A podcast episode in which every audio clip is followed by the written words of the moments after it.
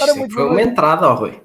Uma entrada em grande para este Falar Benfica, edição número 84, o programa que, como habitualmente, conta, conta com os comentários do Pedro Carmo, do Carlos Fradiano e do Tiago Dinho, sendo que o Tiago eh, se juntará a nós um pouco mais tarde nesta emissão. Eh, o Benfica acabou de empatar a um golo com o Paris Saint-Germain, resultado que repetiu o embate uh, da primeira volta, uh, disputado na quarta-feira.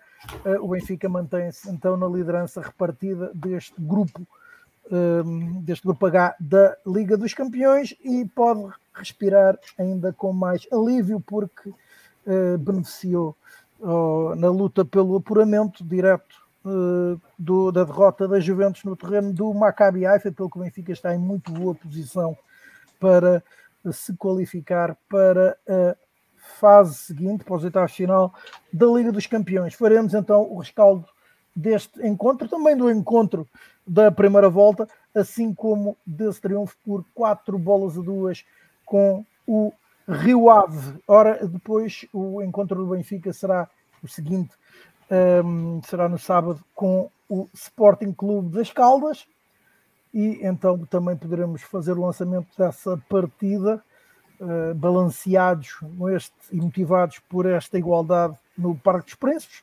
Faremos também um balanço do primeiro ano de mandato, uh, do mandato de presidência de Rui Costa e também analisaremos o momento das modalidades do Sport Lisboa e Benfica hoje com mais um sucesso nesta Liga dos Campeões. Também é de basquetebol, o Benfica venceu outra equipa francesa, o Limoges, por 68-67 e lidera então o seu grupo na Liga dos Campeões da modalidade. Um, ora então, boa noite Pedro, boa noite Carlos. Um, então, como é que vocês viram? Uh, começamos, se calhar, por este encontro, que foi o que, o que acabou uh, agora este empate com o, uh, o Paris Saint-Germain. Não sei se querem falar ou fazer um, um em conjunto com, deste duplo confronto com os parisienses um, e depois então prosseguiremos para o, o jogo do campeonato. Uh, Pedro, boa noite. Como é que tu viste este duplo confronto com o, com o Paris Saint-Germain? Boa noite, saudações benfiquistas a todos e quem diria que o primeiro lugar do grupo deixou de ser uma miragem, não é? Quando, quando, quando vimos o sorteio, eu diria. Que... Então, pronto, é, é verdade, é verdade. O nosso otimista. Está tudo é gravado, homem. Está tudo gravado. É verdade. Eu a seguir já vou falar sobre o que foi o meu prognóstico e o que é que já cumprimos e excedemos do meu prognóstico. Bora. Uh, mas de facto, um, neste duplo confronto com, com, os poderosos milionários do Paris Saint-Germain, uh, a nota é francamente positiva. São dois empates, é verdade, mas uh, a postura e a atitude competitiva do Benfica foi, foi indescindível. É, francamente, nestes dois jogos, o que, o que sobressai mais e o que me deixa mais satisfeito é, é ver a atitude, a postura, a postura da tática coletiva do Benfica no, nos dois jogos. Jogámos sem qualquer medo, não abdicámos dos nossos princípios de jogo que o Roger Schmidt tem, que trouxe para o Benfica esta época. Uh, jogámos subidos, jogámos sem medos, quisemos ter bola, não quisemos construir, nem sempre conseguimos construir, porque também não estávamos a defrontar um, um clube qualquer, portanto, muitas vezes tentámos chegar direto na frente, mas isso faz parte do jogo, estas, estas pequenas nuances, uma vez a tentar ser a jogar, outras vezes em jogo mais direto, é perfeitamente normal, principalmente contra adversários deste calibre. Mas a postura da equipa foi sempre sem medo, foi sempre de não ter medo de ter bola, não ter medo de pressionar alto, assumindo os riscos e correndo os riscos que, que isso acarreta, que, por exemplo, neste segundo jogo isto foi, foi um pouco mais evidente. O Benfica foi apanhado muitas vezes em, em, em sobressalto quando há um lance que eu, que eu me recordo perfeitamente como um dos primeiros contra-ataques do Mbappé com perigo. O Benfica perde a bola e tem cinco jogadores praticamente em cima da área adversária. Claro que com jogadores deste calibre pela frente foi com, com muito perigo e com muita velocidade e muita rapidez com que eles chegaram à nossa área. E o Benfica, de facto, um, tem este estilo de jogo que cria estas vulnerabilidades mas ao mesmo tempo está a conseguir criar todas as, uh, as vantagens que estão a permitir o Benfica estar nesta fase com 15 jogos, não é? Este foi o 15 jogo oficial da época. Certo? O 17. Sétimo. 17 jogo da época e 15 vitórias e 2 empates. e já jogámos duas vezes com o Paris Saint-Germain e já jogámos em Turim. Portanto, Três empates, porque houve um empate para o campeonato. Pá, porque o Guimarães, exatamente. Tem, tens razão. Portanto, 14 vitórias, 3 empates. Uh, é fantástico. O, o, e com isto temos um apuramento muito ao nosso alcance e para mim é muito agradável surpresa, o primeiro lugar do grupo também passa a ser um, uma surpresa, uma surpresa não, uma, uma, possibilidade. Acho que neste momento temos todas as condições de, de ambicionar uh, a conquista do primeiro lugar. Benfica, uh, lá está, eu acho que o grande forte do Benfica neste duplo confronto foi mesmo o coletivo. Eu acho que individualmente nota-se que há uma diferença uh, quiçá considerável para com as individualidades do Paris Saint-Germain, mas o forte coletivo do Benfica permite anular muito dessas nossas debilidades e, e coletivamente a equipa funciona bem, porque vamos ver, ainda hoje, o Gonçalo Ramos muito esforçado, mas pouco em jogo, Rafa pouco em jogo, João Mário pouco feliz na, na condução ofensiva, fraco na, na nas tarefas defensivas, vá com muito trabalho e defensivo, ofensivamente também não esteve muito, muito, muito positivo. Tino a ser aquilo que nós sabemos que é muito forte no, na defesa e na marcação, mas depois com algumas limitações a, a fazer a, a fazer circular a bola depois de recuperar, mas no coletivo a equipa funcionou e funcionou sempre muito bem, todos sabiam o que é que haviam de fazer em campo na luz, eu acho que disputámos o jogo muito mais, acho que o jogo foi muito mais equilibrado, nós tivemos muito mais oportunidades de gol, tivemos muito mais perto de conseguir vencer o jogo, que não seria surpresa nenhuma, dado aquilo que aconteceu, apesar do empate. Acho que os dois empates são justos, mas na primeira, na primeira mão a vitória do Benfica não surpreendia ninguém, hoje em Paris já seria um pouco mais, mais surpresa, tendo em conta, acho que é pacífico, não, não, é, não choca ninguém dizer que o Paris Saint-Germain, a partir dos 20 minutos de jogo, uh, tornou-se mais, mais forte, mais superior em campo do que, do que o Benfica. Mas uh, conseguimos aguentar, aguentámos os pontos fortes do, do, do Paris Saint-Germain, conseguimos, dentro das possibilidades, anular o Mbappé, anular o, o Neymar. Obviamente que é, é, quase impossível anular a 100%, são jogadores muito bons quando querem. O Neymar, nós sabemos que é um brinca na areia, é um, é um jogador demasiado teatral, mas quando quer, e se ele quisesse sempre, é, é um jogador muito, muito bom. Não, não consigo perceber como é que as pessoas têm dúvidas da qualidade do, do Neymar. Podemos dizer de ter dúvidas e criticar a sua postura, a sua atitude em campo, etc. Mas pá, a qualidade dele, quando quer jogar, é de facto um jogador formidável. Um Mbappé é aquilo que nós sabemos e depois estão apoiados por uma série de jogadores de uma qualidade imensa, o Verratti, o Marquinhos, o, o Vitinha, são todos muito bons. O Sarabia, que hoje não, quem jogou a titular foi, o, foi apenas o melhor jogador do Sporting da época passada, portanto, é uma equipa muito acima da, da nossa realidade. E lá está, repito, o grande mérito do Roger Schmidt em conseguir que o coletivo fosse capaz de ombrear olhos nos olhos, taco a taco com, com esta super equipe, já depois de ter feito a magistral exibição em Turim, agora batemos com, com o Paris Saint-Germain. E ao contrário dos Juventus, o Paris Saint-Germain não está mal. O Paris Saint-Germain é uma grande equipa, tem grandes jogadores. Um, Falta-lhe ali qualquer coisa porque tem demasiados egos, mas são uma grande equipa, estão à frente do campeonato francês, são... não tem nada a ver com as Juventus. A Juventus está mal, mas o Paris Saint-Germain não está mal. Portanto, o que o Benfica consegue hoje, neste, no final deste duplo confronto, é, é um, são dois excelentes resultados perante uma das melhores equipas da Europa, ou pelo menos uma das equipas com os melhores jogadores da Europa, pronto, digamos assim, mas com, com todo o mérito. É muito mérito. Acho que os Benficas têm que estar mesmo muito satisfeitos por este momento desportivo que nós estamos a viver a nível de futebol. Ainda não acabou, ainda estamos num terço de um campeonato, sabemos que ainda falta muita época para correr, mas é impossível não estar satisfeito com a forma com que o Benfica tem estado a jogar e, e com a forma, e é, essa é uma das coisas que me deixa satisfeito para o futuro, é perceber que o Benfica ainda tem muito, ainda, ainda tem muita margem de melhoria, uh, melhoria individual para juntar esta qualidade coletiva que temos neste momento. Portanto, acho que o futuro tem tudo para ser risonho, e, mas neste momento é usufruir deste, destes bons resultados, desta posição no grupo da Champions e, e depois já virão os próximos jogos, mas agora uh, pá, muitos parabéns à equipa do Benfica. Um, antes de passar ao Carlos, uh, vou divulgar aqui umas estatísticas do, uh, do Playmaker Stats. Uh, a parte estatística do 0-0 diz que o Benfica sem derrotas após os primeiros 17 jogos da temporada aconteceu somente por 7 vezes 59-60, 64-65, 71-72, 77-78, 82-83 e a última vez em 2011-2012. Uh, e portanto, 17 jogos sem derrotas nas primeiras, uh, nas primeiras partidas de uma temporada aconteceram então por sete vezes. Um, Carlos, boa noite. Comentários que merecem esta, esta jornada, esta dupla jornada com o, uh, o Paris Saint-Germain? Saudações benfiquistas a todos. Uh, antes de mais, uh, pôr aqui alguma calma nesta euforia, porque efetivamente o Benfica vai em 17 jogos, ainda não defrontou nenhuma equipa de nível, não é?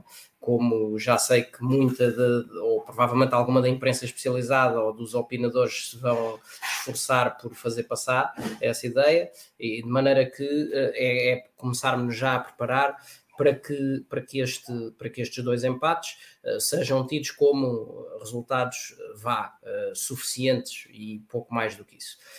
Um, em segundo lugar, uma palavra para todos os que me têm chateado ao longo de, destas semanas, desde que veio o sorteio, porque o Benfica com o PSG ia levar dois cabazes, um em casa, outro fora, então fora nem sequer quase valia a pena aparecer para jogar.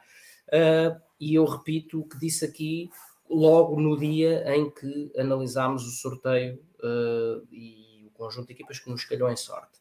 Com o devido respeito, vencer os dois jogos com o Maccabi, ganhar em casa às Juventus e pelo menos empatar em Turim e discutir cara a cara, olhos nos olhos, todos os jogos com os dois jogos com o PSG, em especial, naturalmente, o jogo na luz.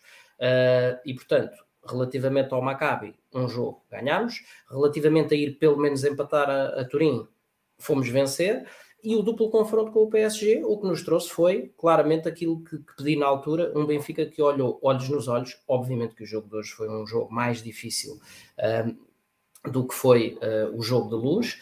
Uh, mas, mas o Benfica nunca se encolheu. Aliás, o Benfica, quiçá surpreendentemente, até em Paris, entrou e os primeiros 5 a 10 minutos de jogo, uh, sempre com pressão alta, sempre a condicionar a saída de bola do PSG, logo coladinho à área, a colocar várias vezes Sérgio Ramos em xeque, por exemplo, um, a, a, fazer mostrar algumas das fragilidades de Donnarumma a jogar com os pés, e portanto, uh, o que nós vimos foi um Benfica, lá está, que não se encolheu uh, em qualquer campo até agora, e obviamente que dos jogos fora importantes, falo de Turim, falo agora do jogo em Paris, um, e foi fiel, acima de tudo, foi fiel à sua identidade de jogo, ao seu plano de jogo, àquela ideia que Roger Schmidt trouxe para o Benfica uh, este ano. Uh, foi inclusive uh, curioso, eu, eu, desta vez não, não tive a oportunidade de ir ao jogo e, portanto, uh, vim, estive a trabalhar e depois vinha para casa no carro a ouvir o lançamento, a antevisão do jogo e eis que não surge a comentar na TSF uh, essa grande entendida do, do futebol, uh, de seu nome Sofia, que tanto, tantas críticas tem feito ao Benfica. Um, e foi com alguma surpresa que até uh, da, da, da, sempre insuspeita opinião que Sofia costuma proferir, ouvi que uh, esta equipa está muito bem estruturada, que uh, não é comum ou não é normal uma equipa que muda de treinador e algumas peças ter e muda de plano, não é? De plano de jogo, ter mudado e ter assimilado tão rapidamente as ideias e a filosofia do novo treinador e, portanto, que, que o Benfica efetivamente estava numa posição uh, relativamente privilegiada, até porque entretanto sabia-se do jogo uh, do Maccabi e Juventus, que tinha terminado com a vitória dos israelitas.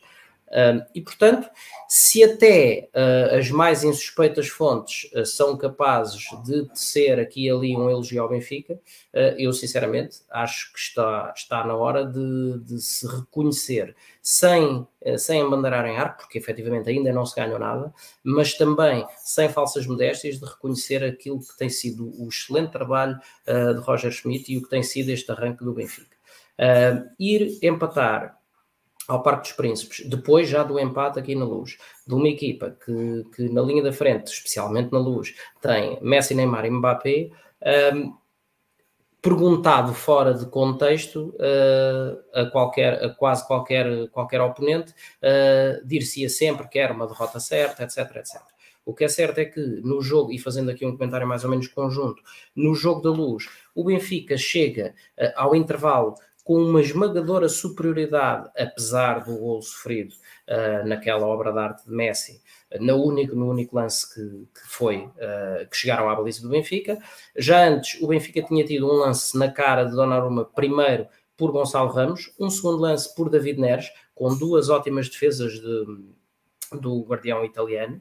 Uh, depois o Benfica sofre efetivamente 1-0, continua a atacar, tem mais um lance isolado que não dá uh, oportunidade absolutamente flagrante, mas continua a atacar e a seguir na sequência de um canto. António Silva, que, que tem, tem procurado o golo, um, faz um disparo frontal que, por, por, sorte e mérito na colocação, naturalmente, vai à figura de Donnarumma, e o que é certo é que a estatística ao intervalo marcava Uh, seis oportunidades de gol para o Benfica, uma para o PSG, uh, cinco defesas de Donnarumma e uh, zero defesas de, de Vlaco Dimos, porque na única vez que foram, que foram à, à área do Benfica marcaram gol.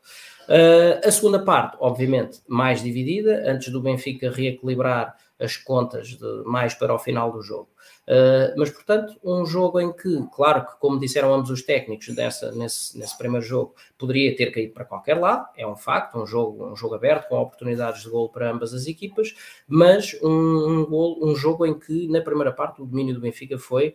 Uh, não vou, não vou obviamente dizer avassalador, mas foi extremamente vincado e uh, chegar a, ao intervalo sem ser a ganhar já era uma grande injustiça nesse jogo.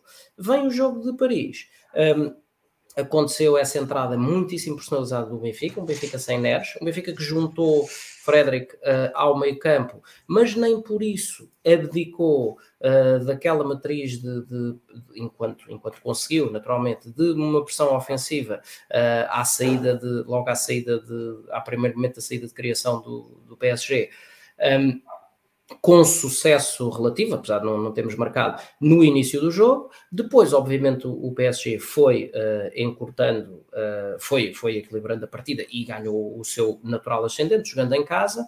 Uh, a colocação de Frederic e o realinhamento que isso trouxe provocou, e também a opção tática de Galtier de colocar Mbappé declaradamente colado à esquerda Uh, causou uh, dificuldades ao Benfica. Uh, Mbappé procurou muitas vezes o espaço entre Alexander Bá e António Silva, numa exibição, mais uma vez, coletiva muitíssimo boa.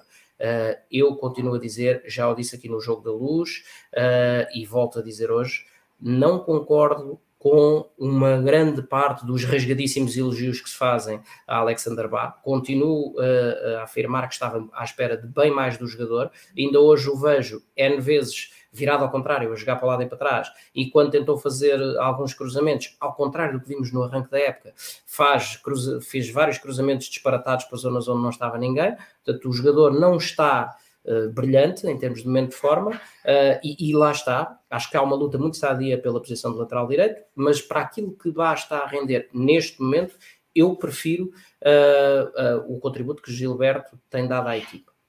Uh, ainda assim, como dizia Mbappé, a, a, causar muitas dificuldades e pela primeira vez, uh, desde esta, esta série de, de, jogos que temos visto a roçar o fabuloso de António Silva, vimos António Silva em dificuldades.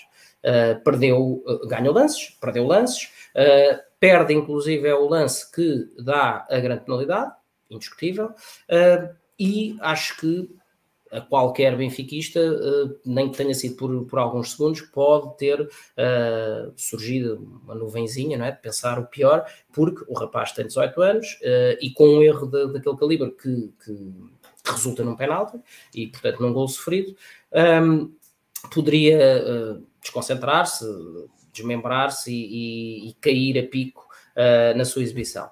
O que é certo é que uh, não foi isso que se viu, nomeadamente na segunda parte. Uh, António Silva não se deixou afetar, e ainda bem, pelo, pela falha comprometedora que teve na primeira parte, regressou em ótimo nível, continuou a ganhar e a perder lances, natural, quando, quando se tem pela frente um, um opositor do, do, calibre e da velocidade de Mbappé e por vezes de Neymar. Uh, mas se manteve sempre uma bitola elevadíssima no que toca à entrega e ao foco e à personalidade uh, da, sua, da sua exibição. Claro, fez um erro, uh, o Benfica pagou por isso, porque foi logo um erro que deu um penalti, mas o mesmo se pode dizer de Verratti, que também fez um jogão e faz um erro, precipitou-se naquele lance de Rafa, que também deu um penalti e também deu um gol para o Benfica. Portanto, mais uma vez, aconteceu futebol, uh, a equipa está bem e recomenda-se, a equipa não, não desiste do seu, do seu plano de jogo. Um, o, o, treinador Roger Schmidt fez as substituições uh, que tinha que fazer. Uh, e convém não esquecer que o Benfica termina o jogo com jogadores do calibre de Diogo Gonçalves e Chiquinho em campo, e mesmo assim uh, nunca se assistiu a um sufoco, a, um, a, um, a uma sequência de, de, bolas para dentro da área e de grandes, grandes oportunidades declaradas para o PSG. Fica-me na retina um, um remate em arco de Mbappé da esquerda para a direita, que creio eu que se vai à baliza, era gol, porque uh, Vlaco Dimos limitou-se a seguir a bola com os olhos, é uma execução a roçar o perfeito, só não foi perfeito, e ainda bem, porque a bola não foi para a baliza. Uh, mas tirando esse grande momento, não vi assim um grande, grande, grande sufoco. E portanto, um, ah, num PSG, uh, obviamente sem Messi, com um, Neymar, e aproveitando aquilo que o Pedro Carmo há pouco falou, que tem uma habilidade absolutamente estrondosa, mas que me perdoem uh, os, os, fãs do jogador, mas cada vez mais, e eu fui fã de Neymar durante muitos anos, mas cada vez mais parece um artista circense que está preocupado em fazer cabritos, uh, em vez de jogar de forma prática para a equipa, e concordo na íntegra com a outra parte do que, o, do que o Carmo disse. Quando quer, é um jogador, ou pode ser um jogador absolutamente fabuloso. O grande problema é que quer muito poucas vezes. Uh, quer muito, na maioria das vezes, quer fazer, quer brilhar uh, individualmente a vez de contribuir para o coletivo. Uh, e na fase final, mais uma vez, na fase final do jogo, mais uma vez, queria a bola permanentemente só para ele, queria fazer tudo, desde tentar rematar a tentar cruzar, e, e basicamente não, não conseguiu concretizar ou criar nenhum lance de verdadeiro perigo. O maior perigo veio sempre de Mbappé. Uh, no que toca a, a, ao calibre de algumas exibições. Rafa, efetivamente, teve pouca bola, uh, mas uma, uma, exibição do mais apagado que se lhe tem visto nestes contextos. De Alexander Bá já falei. Grimaldo, uh, mesmo com toda a novela, e eu fui um dos que apoiei que se calhar deveria ter sido gerida de outra forma em torno desta, desta sua não renovação, ou, ainda, ou renovação que ainda não aconteceu e provável saída uh, sem benefício para o Benfica, está a deixar a pele em campo, portanto, nada a dizer. Uh, Enzo é monstruoso, Florentino muito bem, uh, não tão bem como em Lisboa, mas muito bem. Uh, Frederick, lá está, o jogador de compensações e de, de parece, parece uma, uma, fita cola Patex, uh, toca, uh, apanha os buracos todos, compensa muito uh, os, o, os desincronismos em que a equipa às vezes se vê metida por causa da dita pressão alta, depois falha um pouco na profundidade, houve momentos em que conseguiu apanhar espaço entre linhas do PSG, mas depois não é dos mais esclarecidos. No momento de ter que fazer algo com a bola nos pés, ainda assim, eh, muito bem a procurar espaços, muito bem a compensar eh, todos os movimentos da equipa. O Gonçalo Ramos fartou-se de trabalhar até sair exausto, porque se a bola não chegava à Rafa, muito menos chegou a Gonçalo Ramos. João Mário, mais um grande jogo, Uh, talvez um furinho ou dois abaixo do que fez no jogo na luz, mas mais um excelente jogo. Um, do, um dos principais responsáveis pelos momentos de critério que tivemos uh, no, no, naquilo que foi a nossa produção com bola, uh, e portanto. para este João Mário que temos visto aqui, todas as críticas que fizemos no, no logo o ano passado, quando da sua contratação, caem por terra, porque este, este João Mário de agora, uh, sim, está uh, a encher as medidas, está a entregar, está com uma disponibilidade física absolutamente assombrosa, está com um grau de confiança que, que roça ao ridículo, inclusive é querer ganhar lances ao sprint com Mbappé, por exemplo, eh, que obviamente que não conseguiu, mas tentou, o que, o que diz muito do que é a sua, a sua disponibilidade mental para o jogo, uh, e portanto lá está, uma equipa que, que, respira saúde. Eu não tive a oportunidade agora de ouvir quais terão sido as declarações de, de, Roger Schmidt nem de nenhum dos jogadores, mas uma equipa que respira saúde, que continua sem perder uh, e que vai colecionando uh, estes confrontos contra adversários, lá está, de menor nomeada, porque continua-se à espera de um teste a sério para o Benfica. Uh, não sei quando é que vai ser, provavelmente só na deslocação ao Dragão. Uh, mas até depende, lá. Depende. Uh, Se ganharmos fácil, ainda não é, não é um desafio. Pronto, mas até lá uh, continuemos, continuemos a, a, levar cada jogo com a seriedade que este jogo foi levado, porque essa é, além do, de, de, das questões técnico-táticas, essa é, na minha ótica, a grande vitória de Roger Schmidt. Este casamento feliz entre as ideias do técnico alemão e aquilo que é o ADN inscrito no, na, na, matriz do clube, uh, estão a resultar na perfeição. Os jogadores vão para qualquer campo, sempre a saber aquilo que têm que fazer. O Benfica não se encolhe, não se esconde, e a consequência disso é esta sequência de resultados que temos visto. Portanto, muitos parabéns ao Benfica e o apuramento está efetivamente na nossa mão. Agora só, só falharemos um apuramento uh, se formos incompetentes nos jogos que faltam. E o primeiro lugar uh, continua a ser um objetivo perfeitamente possível. Portanto, é uh, olhar para o próximo jogo, que é o mais importante da época, como sempre. Uh, Tiago, boa noite. Estamos a fazer então uma dupla ou uma análise ao duplo confronto aos dois jogos, aos empates do Benfica com o Paris Saint-Germain, uh, um golo, e portanto pedimos a tua opinião. Boa noite a todos. É, é assim, eu, eu não consigo compreender muito este sentimento generalizado que, tô, que tenho assistido. Eu não vi o jogo hoje, eh, mas tenho visto um sentimento generalizado de muita euforia à volta, à volta, à volta, à volta do Benfica e destes seis empates. E isto demonstra uma pouca exigência. O Benfica hoje tinha que ganhar em Paris. Eh, e portanto, eh, enfim, eu não sei porque é que nós estamos aqui a dar tanto, estamos a valorizar tanto este, este resultado Acho que hoje o resultado para valorizar é a excelente vitória do basquetebol contra o Limoges, em França também, por coincidência. Uh, agora, este empate. E da Youth League já agora? Uh, sim, mas, mas, mas pronto, os putos são os putos. Uh, agora a vitória no basquete é uma vitória muito importante, que mete o Benfica muito bem lançado. Uh, agora, este empate de Paris, quer dizer, a malta a festejar, eu estava à espera que o Benfica hoje, depois da exibição de quarta-feira, mostrasse em Paris que é melhor que este PSG, que a equipa do Emirado do Qatar, e que vencesse. agora, num registro mais, mais sério, é, é um. Uh, andam a circular já nas, nas redes uh, um vídeo e umas imagens da mulher de Roger Schmidt e o filho? E o filho a festejarem o gol do empate, creio eu que é o gol do empate. Uh, e casa com aquilo que o Carlos disse. Roger Schmidt é um casamento tão feliz de um alemão que está cá há quatro meses perceber exatamente o que é que é o Sport Lisboa Benfica.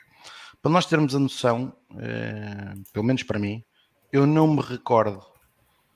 Uh, temos que recuar, melhor dizendo, temos que recuar a 1994, 95 para o Benfica chegar à quarta jornada da Liga dos Campeões com duas vitórias e dois empates. E estamos a falar num grupo em que o Benfica tinha o Steaua de Bucareste, o Anderlecht e o Aiduk Split. É, é, quase este. É, é, quase este. É quase este. Sim, equilibrado. Uh, portanto, está bem que ainda estamos a falar de uma altura uh, em que a Lei Bosman não existia, portanto estas equipas naturalmente eram muito mais fortes do que provavelmente serão aos dias de hoje, como o próprio Benfica.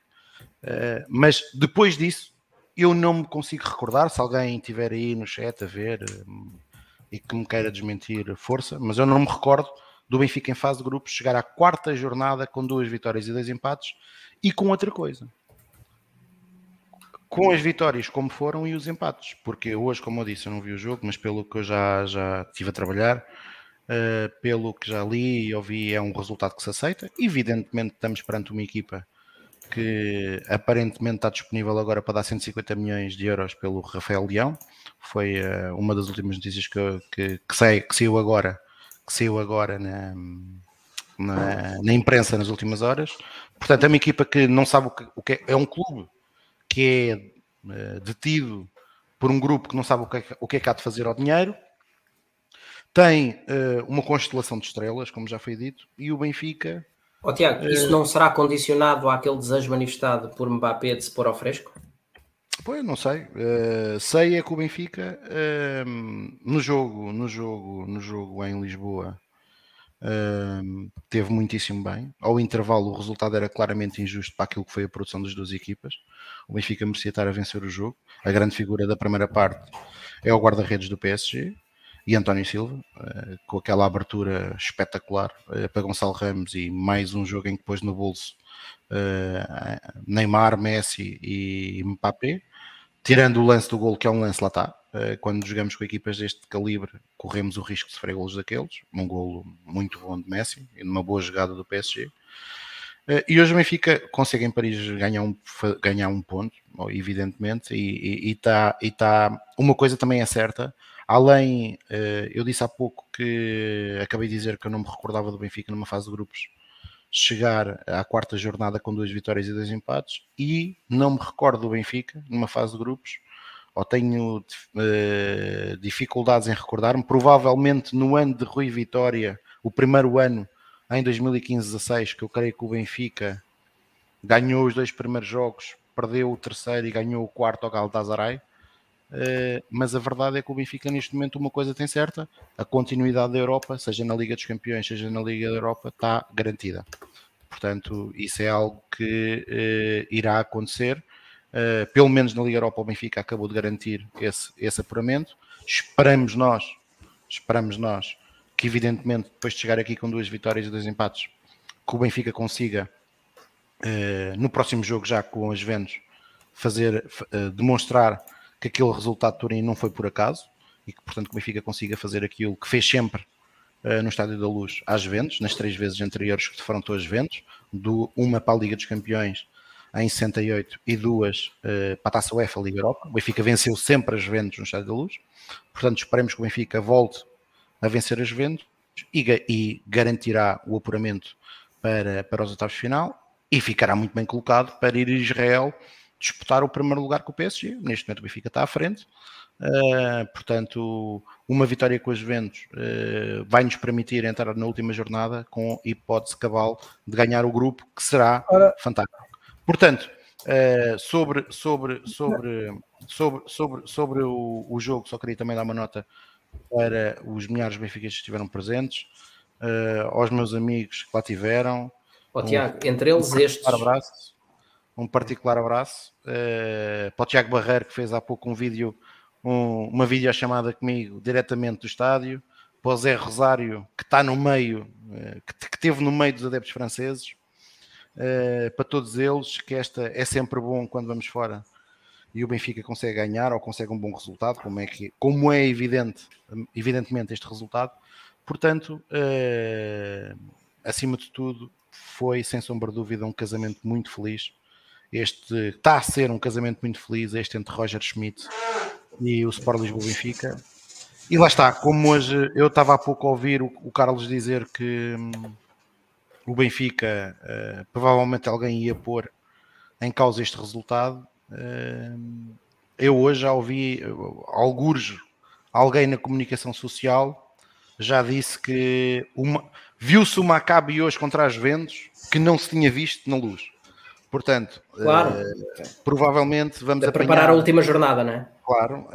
portanto, o próximo desafio é sempre aquele que é o mais difícil e o próximo desafio vai ser contra o Caldas esse vai ser muito difícil.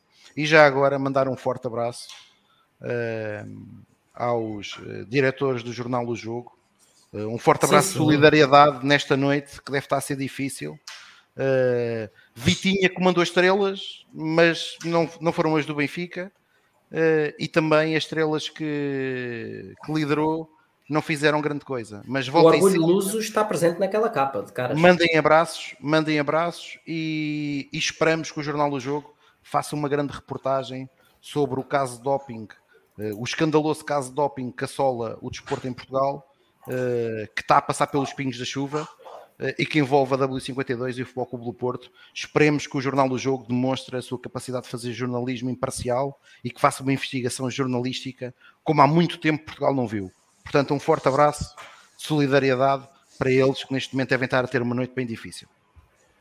Ora, uh, vamos com uh, vamos agora às declarações de Roger Schmidt, que já podemos divulgar, diz estar então orgulhoso da equipa do Benfica e acrescenta o treinador alemão do clube. A forma como os jogadores estão a jogar este tipo de jogos, especialmente quando estás a perder por um zero, é sempre difícil.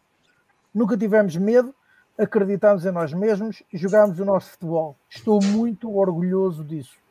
Tentámos sempre ganhar o jogo, o que é muito difícil contra uma equipa como o Paris Saint-Germain.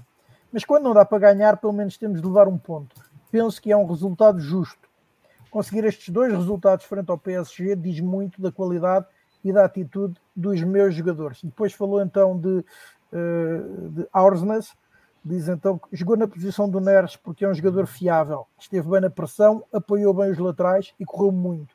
Mostrou as suas qualidades, fez um grande jogo e esteve muito bem. Um, depois foi questionado sobre então a perspectiva de concluir o grupo no primeiro lugar e diz que o nosso primeiro objetivo é ganhar o jogo com as Juventus para arrumar com o assunto. Se for possível, claro que sim, mas primeiro temos de nos qualificar. e depois outras declarações ainda. vimos um jogo muito difícil para passarmos à próxima fase, mas depois de quatro jogos estamos numa boa posição para avançarmos jogámos um futebol de uma equipa que merece estar na fase eliminar da Champions. Espero que assim seja. São estas então as declarações à flash interview do treinador do Benfica, Roger Schmidt, após esse empate a uma bola no Parque dos Príncipes. Agora pergunto aos três um, se há alguém a destacar uh, no cômputo dos dois jogos um, ou que principais e João Mário para mim, são os destaques. Uh, não, tiveram, não tiveram momentos baixos, tem um jogo mais conseguido que outro, mas uh, não tem momentos baixos relevantes. E António Silva, que lá está, fez uma exibição uh, perfeita na luz e, e hoje, com o erro que provoca o penalti, nunca se desuniu e, portanto, tendo em conta a idade, merece um óbvio destaque, na minha opinião. Eu, eu Deixa-me só dar, dizer um, em relação às palavras de Roger Smith que a diferença para com outro treinador que também conhecemos, que Roger Smith eu pergunto, uh, elogia o coletivo, elogia os jogadores, dá todo o mérito aos jogadores e não fala no eu, eu, eu. Não conseguiste, uh, né, Tiago? Estava aí, estava difícil. Desculpa, Pedro. Um, em relação àqueles que eu acho que foram os jogadores que mais se evidenciaram neste, neste duplo confronto, acho que o António Silva é um deles, claramente. Grimaldo acho que esteve muito bem num e no outro. Uh, acho que, uh, se bem que hoje não teve tanto trabalho assim, porque o, o Paris Saint-Germain acaba por atacar muito pelo lado oposto, mas mesmo quando foi chamado a, a atuar, acho que Grimaldo esteve bem. Nós, nós sabemos que o Grimaldo é sempre uma dúvida no momento defensivo, mas acho que perante este Paris Saint-Germain, o Grimaldo esteve bem. Uh, Enzo, Enzo, Enzo é, começam a faltar adjetivos para, para qualificar o Enzo, porque mesmo quando ele não joga tão bem como nós esperamos, a sua capacidade interventiva no jogo é, é fabulosa. O, Isto anda amarelado. O jogo passa a estar amarelado e ele mantém o ritmo, mantém a forma como ele recebe bola orientada para a frente, a forma como ele procura meter bolas, eh, sempre passos de ruptura, a forma como ele vai buscar uma bola e resolve, passa para trás para, para descongestionar. É excelente. Eu acho que Enzo é, é de facto uma estrela. Eu repito, mas eu, eu gosto muito de repetir nestas situações de elogiar um jogador do nível do Enzo Muitos parabéns a quem o viu e não sei como é que a Europa andava toda a dormir e não, não foi buscar este jogador. E, portanto, temos mesmo que aproveitar enquanto ele cá anda, porque não vai durar muito tempo. De facto, hoje pode não ter feito aquilo, hoje teve alguns passos errados, é verdade. E, no grupo de amigos já, ah, o Enzo jogou mal. Não, não, o Enzo não jogou mal, o Enzo jogou muito bem, mas nem sempre acerta o passo. Também não estavam a jogar contra, contra troncos, não é? Portanto, acho que às vezes a, a malta esquece da qualidade individual do, do Paris Saint-Germain. Às vezes não consegue, às vezes não consegue 100% de passe como conseguiu É o verdade, Pois há- às vezes acontece, não é? Às vezes Fica- Lá falha um passo ou assim. É verdade. Pá, não, mas atenção, é, a, intensi- a intenção com que ele coloca os passos que faz, aquilo que ele pretende do jogo, é, é excelente, é excepcional. Eu penso que terão sido esses. É, foi pena. Eu acho que nós, o Ramos, o Tiago gosta muito do Ramos, acho que o Ramos está a fazer uma época muito boa, mas hum, falta qualquer coisa para este nível de, de adversário. Eu acho que se nós tivéssemos um avançado de maior qualidade, como já tivemos nos últimos anos, acho que podíamos ser mais felizes ainda neste, neste tipo de confrontos, porque de facto o Ramos hum, Muito fraquinho. não é muito fraquinho, mas falta ali qualquer coisinha. Podia, Falta, acho falta. que lá está. O Yaramchuk, o, o Seferovic fazia falta hoje. Não, mas um Darwin fazia, um Cardoso fazia, um Jonas fazia, pronto, não. A este tipo de avanço- sabes Sim, estamos a falar de dos jogadores mais velhos, não é? Estamos a falar dos jogadores mais velhos. A taxa de concretização do Darwin é inferior à do Gonçalo Ramos, curiosamente. É Claro. possível, é possível, mas o- o- a, a- a capacidade de, que o Darwin tinha de dar ao jogo, de pegar na bola, de, de ir para cima, de resolver, de criar lances, pá, acho que era. Sim, no. Benfica a jogar completamente diferente, não é, Carmo? Certo. Um Benfica a Repara- jogar de repara uma que hoje forma tu tens o completamente diferente. coletivo- Hoje tens o coletivo a criar e, e tu, num, num coletivo que está mais remetido cá atrás eh, e que vive de, de ir esticando bolas para um super atleta que Darwin é sem dúvida nenhuma, independentemente das- da, sua enorme qualidade como jogador, não tem causa.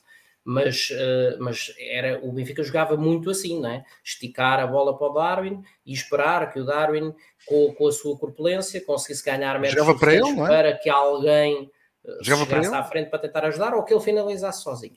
Hoje o Benfica tem, tem- um coletivo muitíssimo superior eh, com eh, menos, menos preponderância, menos dependência das individualidades, não é? E já agora eh, eu queria só aproveitar para comentar eh, justamente as declarações de Roger Schmidt sobre os destaques individuais, ainda, ainda temos que ouvir o Tiago, eh, mas eh, Roger Schmidt a dizer num, num momento de, de todas essas declarações que o, que o Rui acabou de reproduzir, aquela que para mim é a ideia-chave e provavelmente o principal de todos os fatores que têm contribuído para este sucesso. Ah, e o primeiro lugar, etc. Não, não, não, não.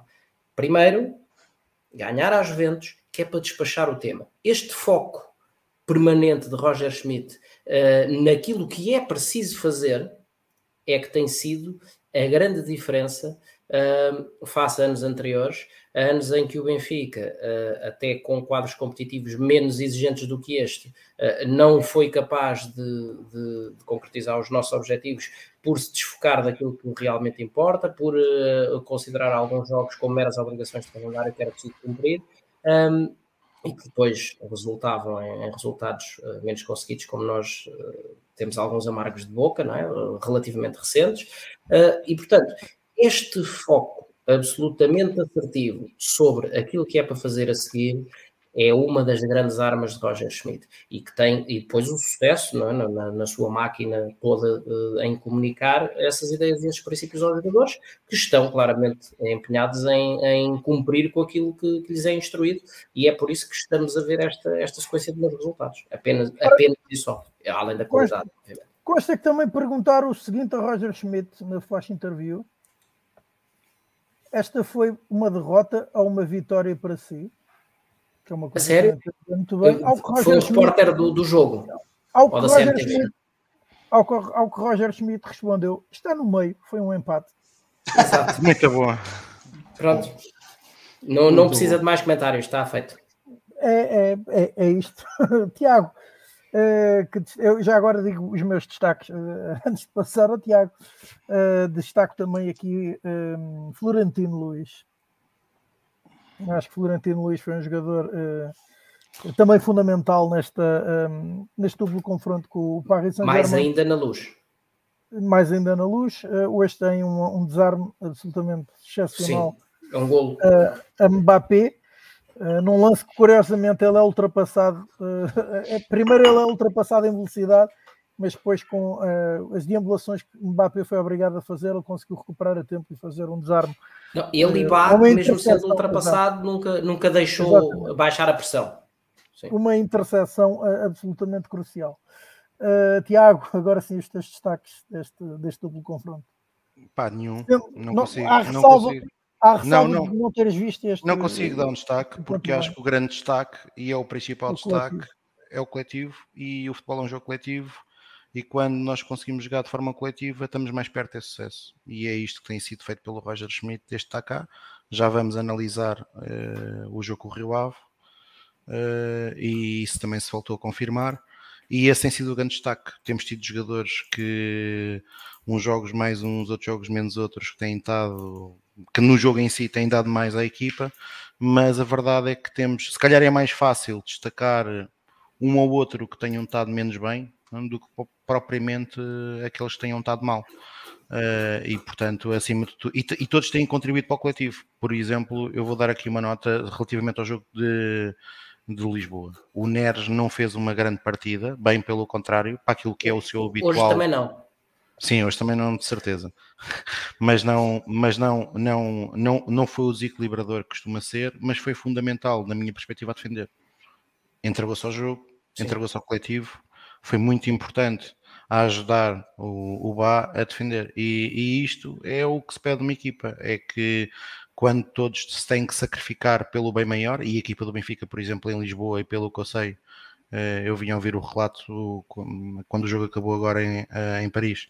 A equipa do Benfica, em Lisboa também, eh, sofreu. A parte final, o, o, a equipa do Emirado, de facto, teve mais forte na segunda parte. Aliás, o, o, a equipa do Emirado do Qatar fez por, fez, fez por merecer o empate pelo que fez na segunda parte e a equipa do Benfica soube juntar-se, soube sofrer, eh, independentemente daqueles que são, que são as estrelas ou não. Rafa, por exemplo, no jogo, no jogo em Lisboa, tem um lance que podia ter virado o jogo com uma arrancada à Rafa, aos mas 88. Aos 80, aos 80, praticamente no fim do jogo, e num jogo em que ele muitas das vezes até defendeu mais do que atacou.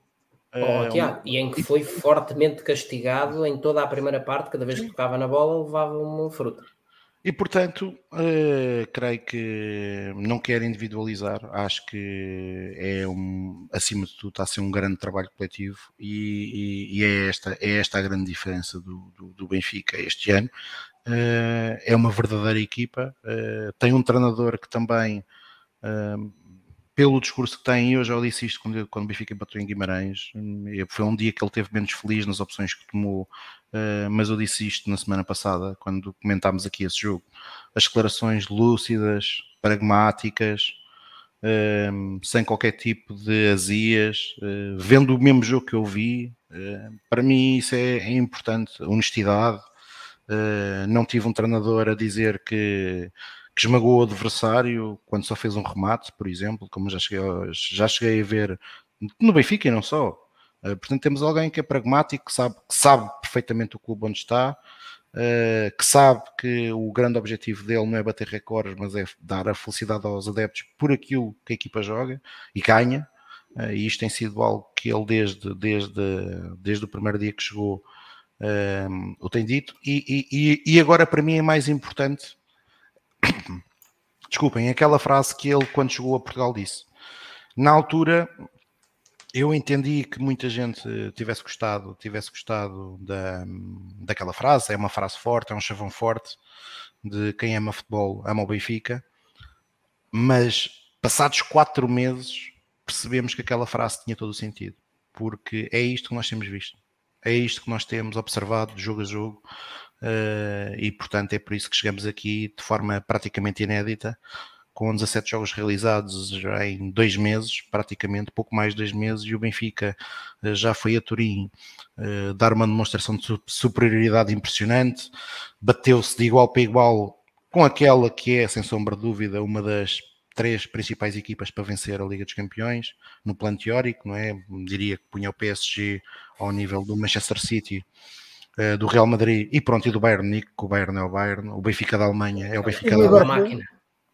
O, Benfica o Liverpool acho que este ano uh, tem que subir muito, uh, mas neste momento não, não me parece que, que, mas que olha, olha que o Bayern Munique deste ano também, não, está, está tá, propriamente. Sim, também não está, mas o Bayern é o Bayern, uh, o Benfica da Alemanha é mais, é mais fiável com, com, com os Alves e os Mercedes, portanto, enfim. Uh, e portanto, uh, aquilo que neste momento eu anseio, anseio mesmo, é saber quando é que os bilhetes para as Caldas estão à venda para sábado poder lá estar nas Caldas da Rainha, uh, num jogo dificílimo para o Benfica, em mais uma eliminatória da Taça de Portugal. É, é isso, o Benfica vai jogar às Caldas, como disse aqui o Pedro, brinca há pouco será uma equipa com uma enorme capacidade de penetração. Ah, o Pedro Brinca é um brinca... Pedro Brinca é um brincalhão. Esperemos que a, a defesa do Benfica esteja à altura. É, o Pedro Brinca. Esteja à altura dos acontecimentos nas caldas da rainha. Agora, uh, pergunta-lhe lá se ele vai. Ele, ele, ele, ir, ele ir aos jogos é que já é mais difícil. Um pouco mais a sério. É, agora, agora só tem olhos para a Mariana. Agora, é pá, isto, mas isto agora transformou-se na Maria ou na Caras ou assim? Pelos vistos? Uh, bem, avancemos, avancemos. Uh, ou neste caso recuemos, porque antes de jogar com o Paris Saint-Germain, agora no Parque dos Príncipes, houve esse confronto com o Rio Ave Futebol Clube. O Benfica venceu por 4 bolas a 2 numa partida que começou inclusivamente a perder. Uh, Pedro, começo por ti. Comentário mereceu. Uh, mais um jogo. Foi mais um jogo onde se viu claramente o Benfica do Roger Schmidt. Portanto, o Benfica, apesar de ter sofrido o golo bem cedo no jogo, hum, foi, teve completamente uh, invulnerável a essas. Uh, não, não, teve qualquer impacto esse, esse gol na, na posição e atitude do Benfica em campo. Foi, fomos dominadores do princípio ao fim e, e foi uma questão pelo menos eu senti, e acho que toda a bancada ao pé de mim sentiu o mesmo, que era uma questão de tempo até o Benfica dar a volta. É verdade que demos a volta num golo ali, daqueles golos caricatos vão para os bloopers de final de ano, mas pá, são coisas que acontecem, às vezes acontecem, outras vezes acontecem outros, mas em nada belisca a qualidade de jogo, a superioridade do Benfica, a justiça do resultado. Benfica foi... E ao Car Carmo, desculpa lá estar a interromper, mas falaste no lance, que de facto é um lance caricato, o lance que dá o gol do, do Benfica, o segundo gol, mas uma exibição portentosa do guarda-redes até Do guarda-redes, que a seguir. Portentosa. Antes e depois. Antes, Antes e depois. depois. Não, Bem, depois na segunda parte ia fazendo outra daquelas com os pés. Mas, mas pelo meio de... defendeu, fartou-se defender.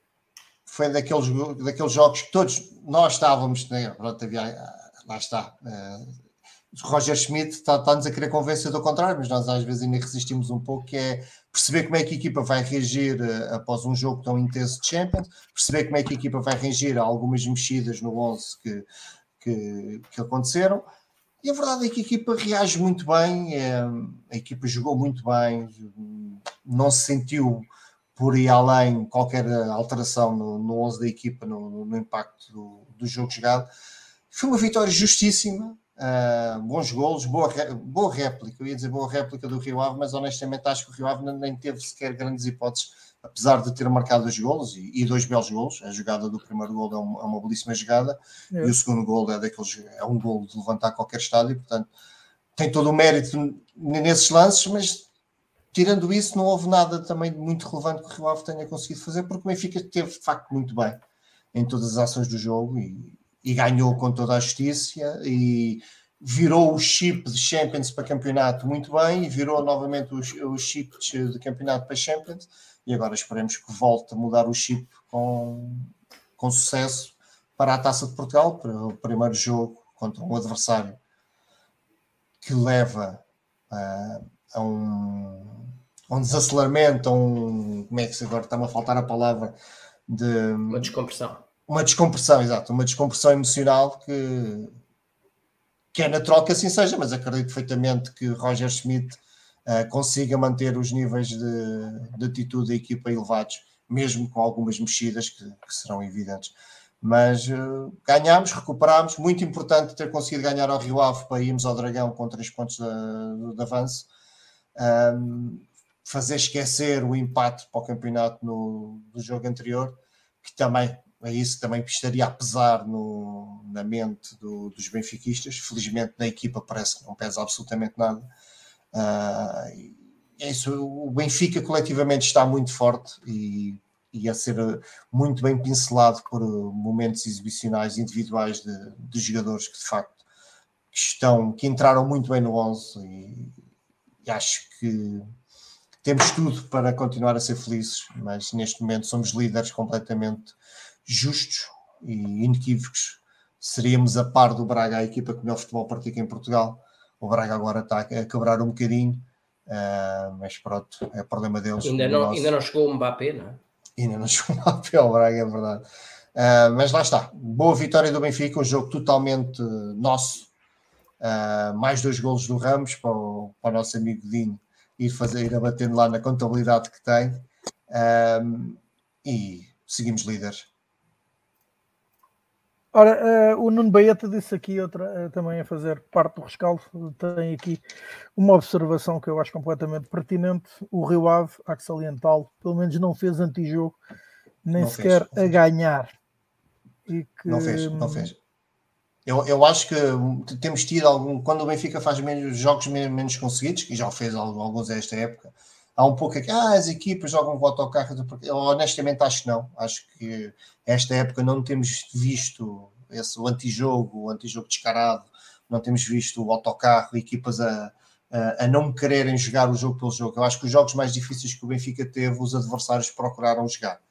É, por exemplo, com o Casa Pia, acho que o Casa Pia não se fechou lá atrás, foi um jogo muito difícil para o Benfica, mas acho que o Casa Pia, dentro das suas limitações, porque estamos a falar de uma equipa com não tem as mesmas armas que o Benfica, como é óbvio, mas sempre teve bola, procurou jogar, procurou fazer circular a bola, procurou explorar os espaços que nós, que nós, que nós abríamos. Portanto, foi uma equipa que procurou jogar o jogo pelo jogo.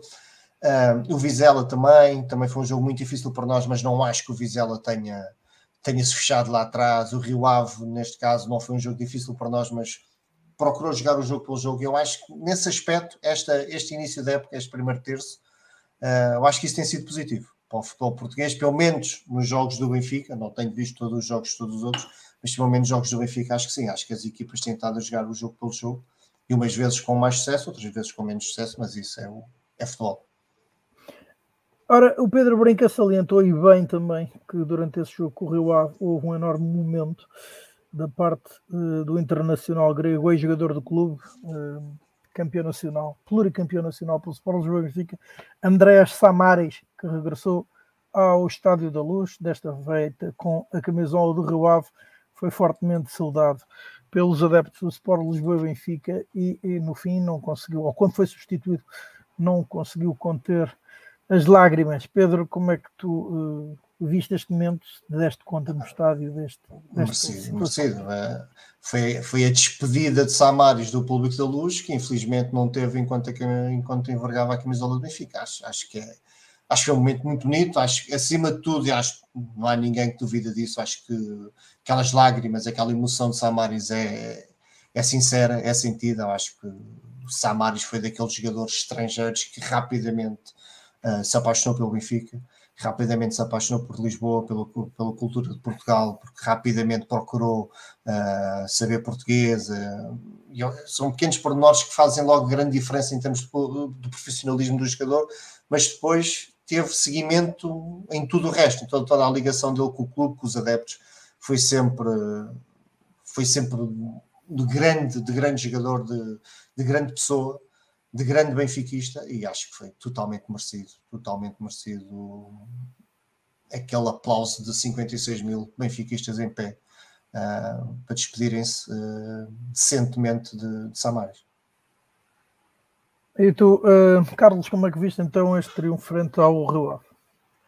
Uh, bom, antes de mais, uh, acho que tenho que fazer aqui um reparo, porque acho que a nossa, a nossa newsletter uh, desvalorizou aquele bonito momento de futebol, que foi o, o gol de Guga, a fechar o marcador, porque, e passo a citar, diz assim: Sábado vitorioso perante mais de 56 mil benfiquistas nas bancadas da luz e com muitas alterações no 11, no 11 inicial, a nossa equipa fez uma boa exibição e venceu por 4-1 o Rio Ave, num dia preenchido por vários triunfos vermelhos e brancos. Portanto, passou-se aqui qualquer coisa, ou, ou, o gol de Guga foi anulado e eu não percebi. Um, ainda assim, e de volta ao que verdadeiramente interessa, ao jogo em si, uma vitória uh, que, cujos números não expressam exatamente o, o, que se passou em campo. O Benfica começa a perder, faz uma vitória de remontada. Sim, concordo com a, com a observação do Pedro Brinca, creio. Uh, não, o Rio Ave nunca fez antijogo. O Rio Ave apanha-se a ganhar na primeira uh, e basicamente quase única vez que foi à baliza do Benfica uh, na primeira parte.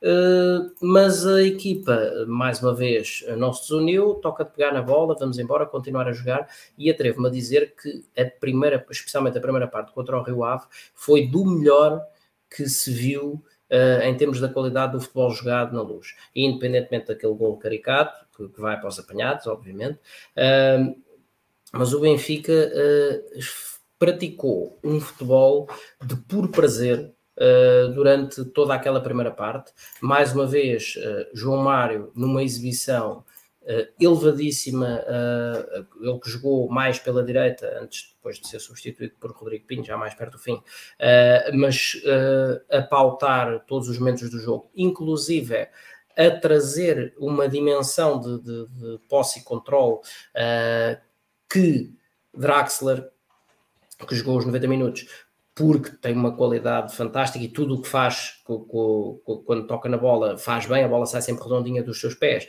mas não está ainda, do ponto de vista físico, num patamar que lhe permita ter uma amplitude demasiado alargada de movimentos, eh, e portanto João Mário um, sentiu-se como peixe na água, uh, deambulando entre o meio que era supostamente mais de Draxler uh, e, a, e a ala direita, ou a zona de interior direito, que foi a que lhe foi concedida do ponto de vista tático, fez uma exibição de encher o olho. Uh, Frederick, mais uma vez, também muito bem. Enzo, aquele monstro. Diogo Gonçalves, que, que tem sido um pouco assumir aquela posição, às vezes, de, de, de, uma segunda linha à qual muitas vezes não se reconhece uh, grande qualidade. Fez também uma exibição agradável, uh, nada deslumbrante, mas agradável. Uma palavra muito importante para Ristich. Ristich, enquanto físico durou, mostrou que pode efetivamente ser uma alternativa uh, a, a, Grimaldo, nomeadamente em confrontos uh, que sejam mais físicos porque, porque tem, tem uma estampa física mais, mais imponente do que a de Grimaldo, eh, mas basicamente o Benfica apanha-se a perder meio sem saber como, dá a volta de forma sempre tranquila, fácil. Depois temos esse, esse tal momento de, de elevadíssimo benfiquismo uh, de, de André Samares, uh, que foi e será sempre um dos nossos. Uh, eu recordo-me que fui fui recebendo aqui e ali, uh, no, no, em anos passados, informações de que Samaris poderia ser um dos principais problemas dentro do balneário. Uh, sempre, sempre me opus a essa teoria e sempre foi um jogador que tive muita pena de não chegar a ver uh, com continuidade com, com, a braçadeira de capitão, porque acho que tinha todas as, todas as características para isso. Foi um jogador absolutamente chave no ano da Reconquista e depois uh, sofreu um eclipse no, no, nas opções um, que custou um bocadinho a entender, um, mas foi o que foi, saiu uh, sendo, lá está, um dos nossos, mostrou em campo, sempre, sempre muito, sempre muito, muito focado, muito profissional no seu desempenho, obviamente agora veste outra camisola, mas quando, quando foi anunciado o momento da sua substituição, um, é quando se desliga o interruptor competitivo, digamos assim, e, e Samaris estava numa casa que será sempre sua e que, e que nós, uh, creio eu, consideramos que será sempre dele. Uh, portanto, uh, acho que foi um jogo daqueles, um, um bom jogo de futebol aberto, sem grandes ferrolhos táticos. O Benfica com uma superioridade esmagadora em, em, todos os, em todos os indicadores relevantes. Uh, quer na posse, quer na quantidade de remates. O Benfica faz 29 remates, uh, dos quais 12 perigosos, portanto, uh, pouco menos de metade foram, foram remates perigosos. O guarda-redes, que tem aquela intervenção, o guarda-redes do, do Rio Ave, que tem aquela intervenção desastrosa no, no 2-1, um, fartou-se defender antes e depois, e portanto, uma, uma vitória, apesar do, do, que algumas más línguas disseram, uma vitória sem mácula, e mais uma vez, uma palavra para Roger Schmidt. No, na conferência de lançamento. Espera aí, espera aí, já agora, Carlos, espera aí, já agora que há mais declarações, ainda bem que ah, então há mais. Há mais declarações de hoje. Mas, mas esta era uma palavra sobre o jogo do Rio Ave. Mas... Sim, sim, eu sei, mas é, acho estas bastante pertinentes ainda sobre este jogo de Paris. Diz, diz. E disse então Roger Schmidt passo a citar, acredito no futebol atacante e é por isso que estou aqui. Tentámos mudar a ideia de jogo desde o início e os jogadores têm correspondido muito bem. Lá é claro que ganhamos confianças com, com as vitórias e os bons jogos, com o apuramento para a Liga dos Campeões, mas temos dado continuidade. E se, mesmo a perder por um zero num jogo difícil como este, os jogadores continuaram a tentar jogar, é porque acreditaram na ideia. Queremos fazer os adeptos felizes e vamos continuar com esta ideia. Certo, tal como se viu no jogo uh, na luz, não é? Uh, o Benfica, uh, como se viu em Turim, o Benfica tem uma ideia, tem um propósito, de, de, uma filosofia de jogo da qual os jogadores não se desviam. E os jogadores não se desviam porquê? Porque costuma-se dizer que uma equipa joga como treina. E, portanto, tem que estar a, a haver um, um trabalho muito bom do ponto de vista da equipa técnica. Aliás, neste jogo com o Rio Ave, tive a oportunidade de assistir a uma coisa curiosa e depois já vou fechar com o tal comentário que queria fazer uh, relativamente a Roger Schmidt. Um, o preparador físico, que, que, tem sido, na minha ótica, um, um, dos grandes responsáveis, até porque Roger Schmidt não tem feito assim, muita rotação uh, e tem sido um dos principais responsáveis pelo, pelo ponto uh, de grande aprumo físico em que os jogadores todos se encontram. Um, teve, teve, fez uma coisa curiosa que, pelo menos que eu reparasse, nunca tinha feito Uh, deu o aquecimento à equipa, a equipa entrou para o campo, iniciou-se a partida e uh, o preparador físico veio para o terceiro piso, cá para cima, para junto do, dos, dos, restantes elementos do, do, laboratório de otimização do rendimento esportivo, ver o jogo. Chegou à altura do intervalo, desceu, isto porque passou, passou por mim das duas vezes. Uh, vem o intervalo, desce, vem cá abaixo, tratou de, de dar o aquecimento aos jogadores que, cujas substituições iam ser feitas uh, e começou, assim que recomeçou a segunda parte, lá passou ele, lá foi, lá foi ele lá para cima, para estar a observar o jogo de cima.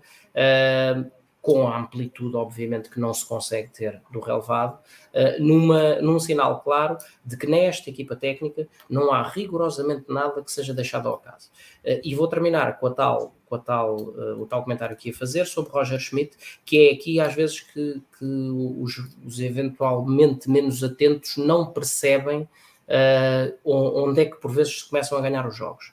E então um, do, um dos repórteres na, na conferência de de lançamento do, do Benfica Rio Ave, diz o seguinte, eh, ou faz a seguinte pergunta a Roger Schmidt. Caro Roger, uh, isto, este jogo para o Rio Ave vai ser o seu jogo de Liga dos Campeões, enquanto que para o Benfica é meramente um jogo entre dois encontros importantes da Liga dos Campeões. É claro que Roger Schmidt uh, tratou logo de desmanchar uh, este tipo de, de esta, esta, montagem, esta arquitetura feita neste tipo de pergunta, porque é justamente quando se põe, quando se, quando se causa este desfoco e se vai atrás deste desfoco de que importante, importante é uh, o duplo confronto com o PSG, porque é uma das maiores equipas da Europa, etc, etc, e é a Champions, um, ehm, que faz com que os jogadores não vão focados para uh, o campo e que faz com que uh, haja essa tão grande dificuldade em mudar o chip entre uh, sair do jogo de Liga de Campeões, voltar à, à, Liga Nacional, ou sair da Liga Nacional para mudar o chip a um jogo de Liga de Campeões. E o que a equipa de Roger Schmidt tem provado, e lá está, com 17 jogos e 3 empates, é que não há sequer dificuldades por parte do Benfica em fazer essa mudança de chip. O Benfica ou a equipa do Benfica, uh, superiormente liderados por Roger Schmidt, sabem sempre o que é que vão fazer a cada jogo e sabem sempre o enquadramento de, e a necessidade de vitória que reveste cada jogo. Este foco é aquilo que tantas vezes nos faltou em anos recentes. Em anos em que até tínhamos bons plantéis e que até apresentávamos momentos de futebol de qualidade, mas que depois fazíamos. Perdão, tínhamos problemas como aquilo que sucedeu, por exemplo, a seguir a, a ganhar por 3-0 ao Barcelona. E é isso. Uh, o Benfica pode chegar ao fim da época e não ganhar nada. Pode perfeitamente acontecer.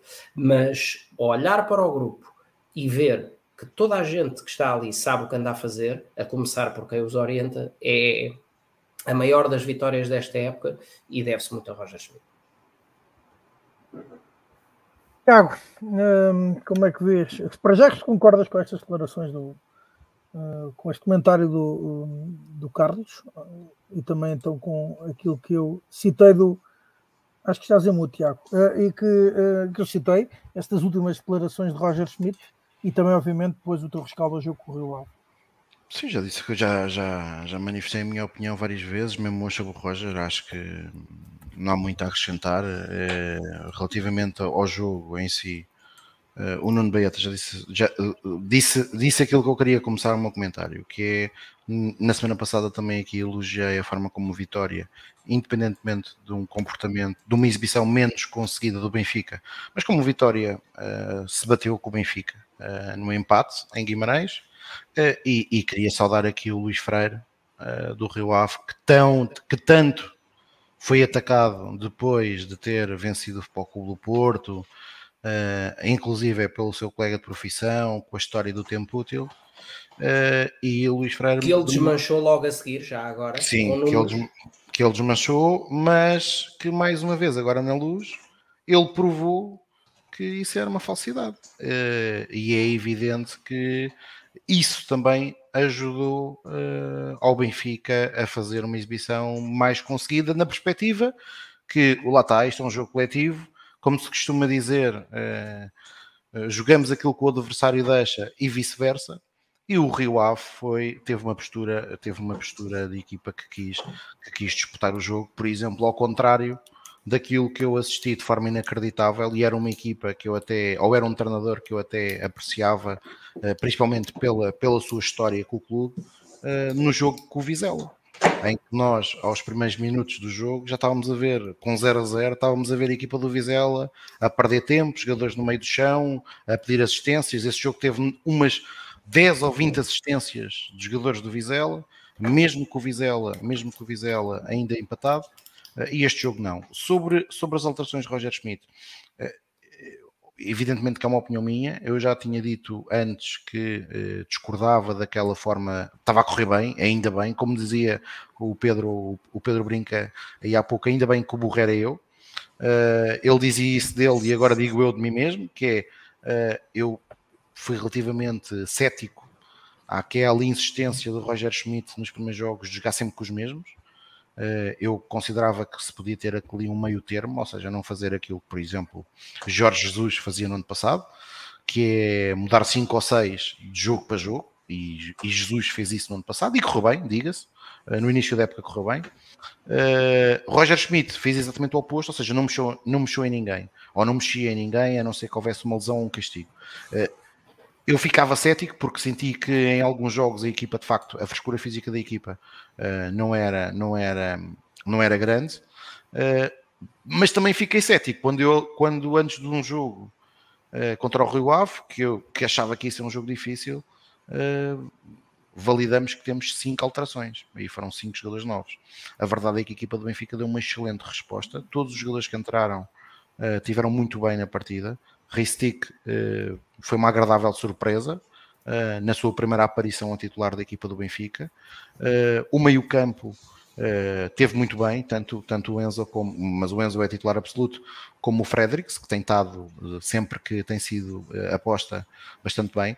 Creio que Roger Schmidt fez uma coisa que hoje também, pelo que eu sei, foi assim que o João Mário jogou. É para mim, e eu já o disse isto mais vezes, a melhor posição para João Mário e João Mário faz um jogão. Uh, nós sabemos que o Pedro Carmo não concorda, mas João Mário fez um jogão contra, contra, contra o Rio Ave, a jogar na direita. Uh, e Diogo Gonçalves também teve, uh, embora seja um patinho feito, e eu percebo o porquê de alguns motivos de muitos benfiquistas não considerarem que Diogo Gonçalves possa ser uma solução, a verdade é que teve bem nesse jogo, ajudou bastante Ristic, formou com o Ristic uma ala, uma ala esquerda muito interessante e, e, depois na frente tivemos, tivemos o Gonçalo uh, muito bem. Uh, o Gonçalo na primeira parte Uh, se não me falha a memória, faz quatro remates. O primeiro golo, o golo, evidentemente, o primeiro é um golo de baliza aberta, não tem propriamente dificuldade. O segundo golo é um excelente gesto técnico, na forma como ele recepciona a bola e, e a coloca imediatamente de frente para chutar. E ele recepciona com a direita e, a esquerda. Uh, portanto, num gesto técnico muito bom do Gonçalo, e os outros, as outras duas oportunidades que, que teve uh, foram remates muito perigosos, tanto um como o outro, uh, e portanto mais, mais uma, uma boa exibição do Gonçalo, que é já neste momento o melhor marcador do Campeonato Nacional, que tem 10 golos em, nestes 3 meses de competição oficial. Eu tinha feito uma aposta que na nossa página que eu apostava que o Gonçalo marcava no mínimo 30 golos em jogos oficiais, já só faltam 20. e portanto, mais um excelente jogo de António é. Silva.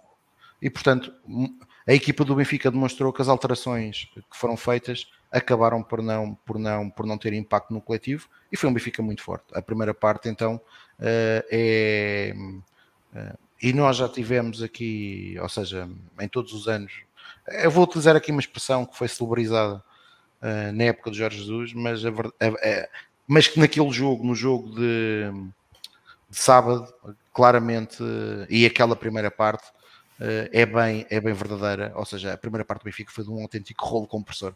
O Benfica, quando sofre o gol, já podia ter marcado um ou dois golos, e o Benfica sofre o gol aos 5 ou 6 minutos, e já podia ter marcado. E depois, antes de fazer o gol do empate, já podia ter marcado por mais duas ou três vezes. Depois do, do empate até ao segundo gol, também já podia ter marcado. E ao intervalo está a ganhar 3-1, mas se fosse 4, 5, o resultado era, era, era, era, era aceitável. E portanto, uma excelente vitória eh, uma boa reação ao empate uh, que tínhamos tido em Guimarães e também uma boa reação a um jogo que é sempre, que é sempre depois de um jogo europeu, é sempre complicado.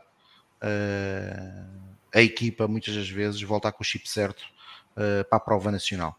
E portanto, excelente vitória e depois a nota final para, para, para, para a homenagem dos adeptos do Benfica a Samaris. É uma homenagem que se justifica Uh, foi um atleta que, pelo menos publicamente, aquilo que é privado eu não sei, e portanto eu já o disse aqui uh, sobre outros atletas, como o Pizzi, o Rafa, o Grimaldo, uh, aquilo que se passa nos balneários. Eu não estou lá, não posso, não posso dizer. Se quem está dentro dos balneários viu ou acha que são membros dos estabilizadores e, e mesmo assim os permite estarem tantos anos no plantel, então a culpa, se calhar, mais do que dos jogadores, é de quem, é de quem faz essa gestão. Aquilo que eu posso falar é só da, da, da imagem pública de Samaris, no campo e fora dele, eh, e no campo e fora dele, de facto, Samaris foi muitas das vezes uma extensão dos adeptos eh, dentro do relvado eh, ou no balneário, e portanto foi uma homenagem justa por parte dos adeptos do Sport Lisboa Benfica, que sabem reconhecer aqueles, aqueles que, que, deram tudo, independentemente da sua qualidade, mas deram tudo pela camisola e pelo manto sagrado. Ora, uh, Pedro Carmo, temos aqui uma pequena provocação, uma vez que nós também nos pautamos pela interatividade eh, da nossa caixa de comentários. Pergunta então o João Gaspar, na existência de um dilema. Pedro, quem é que te colocarias na aula, tendo disponível Pise ou João Mário?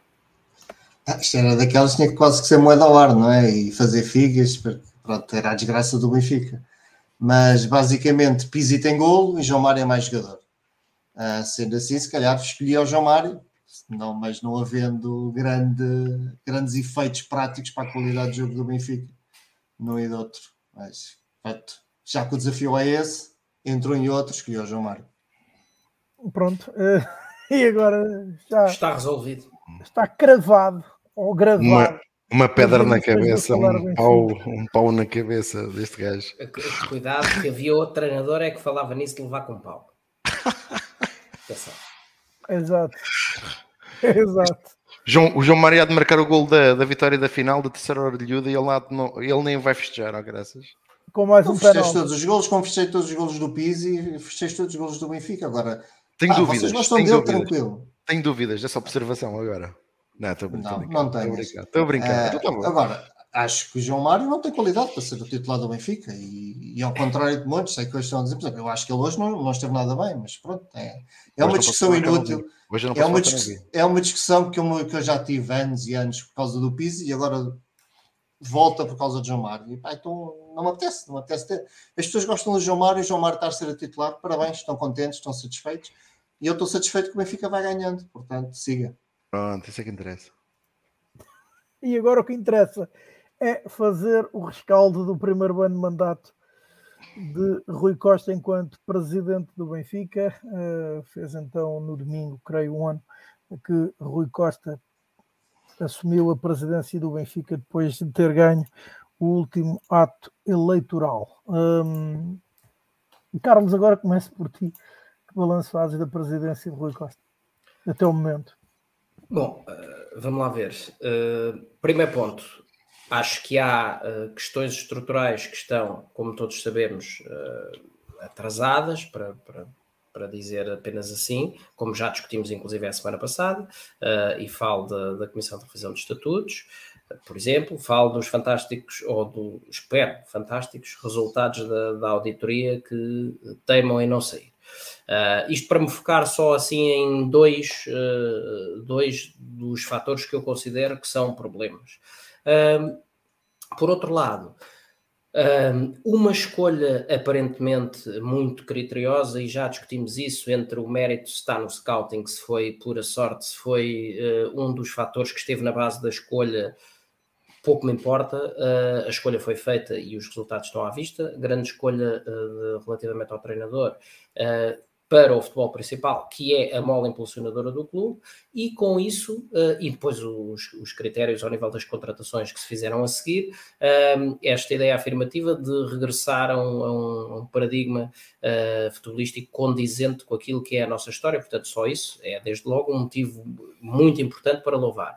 Em segundo lugar, por exemplo, o, a arrumação, que não é, não, era impossível completar tudo numa janela de mercado só, uh, mas a, a, arrumação que se deu uh, ao plantel da equipa principal com a saída de muitos jogadores sedentários uh, e, e, e, com as contratações, lá está, criteriosas que, que se foram fazendo.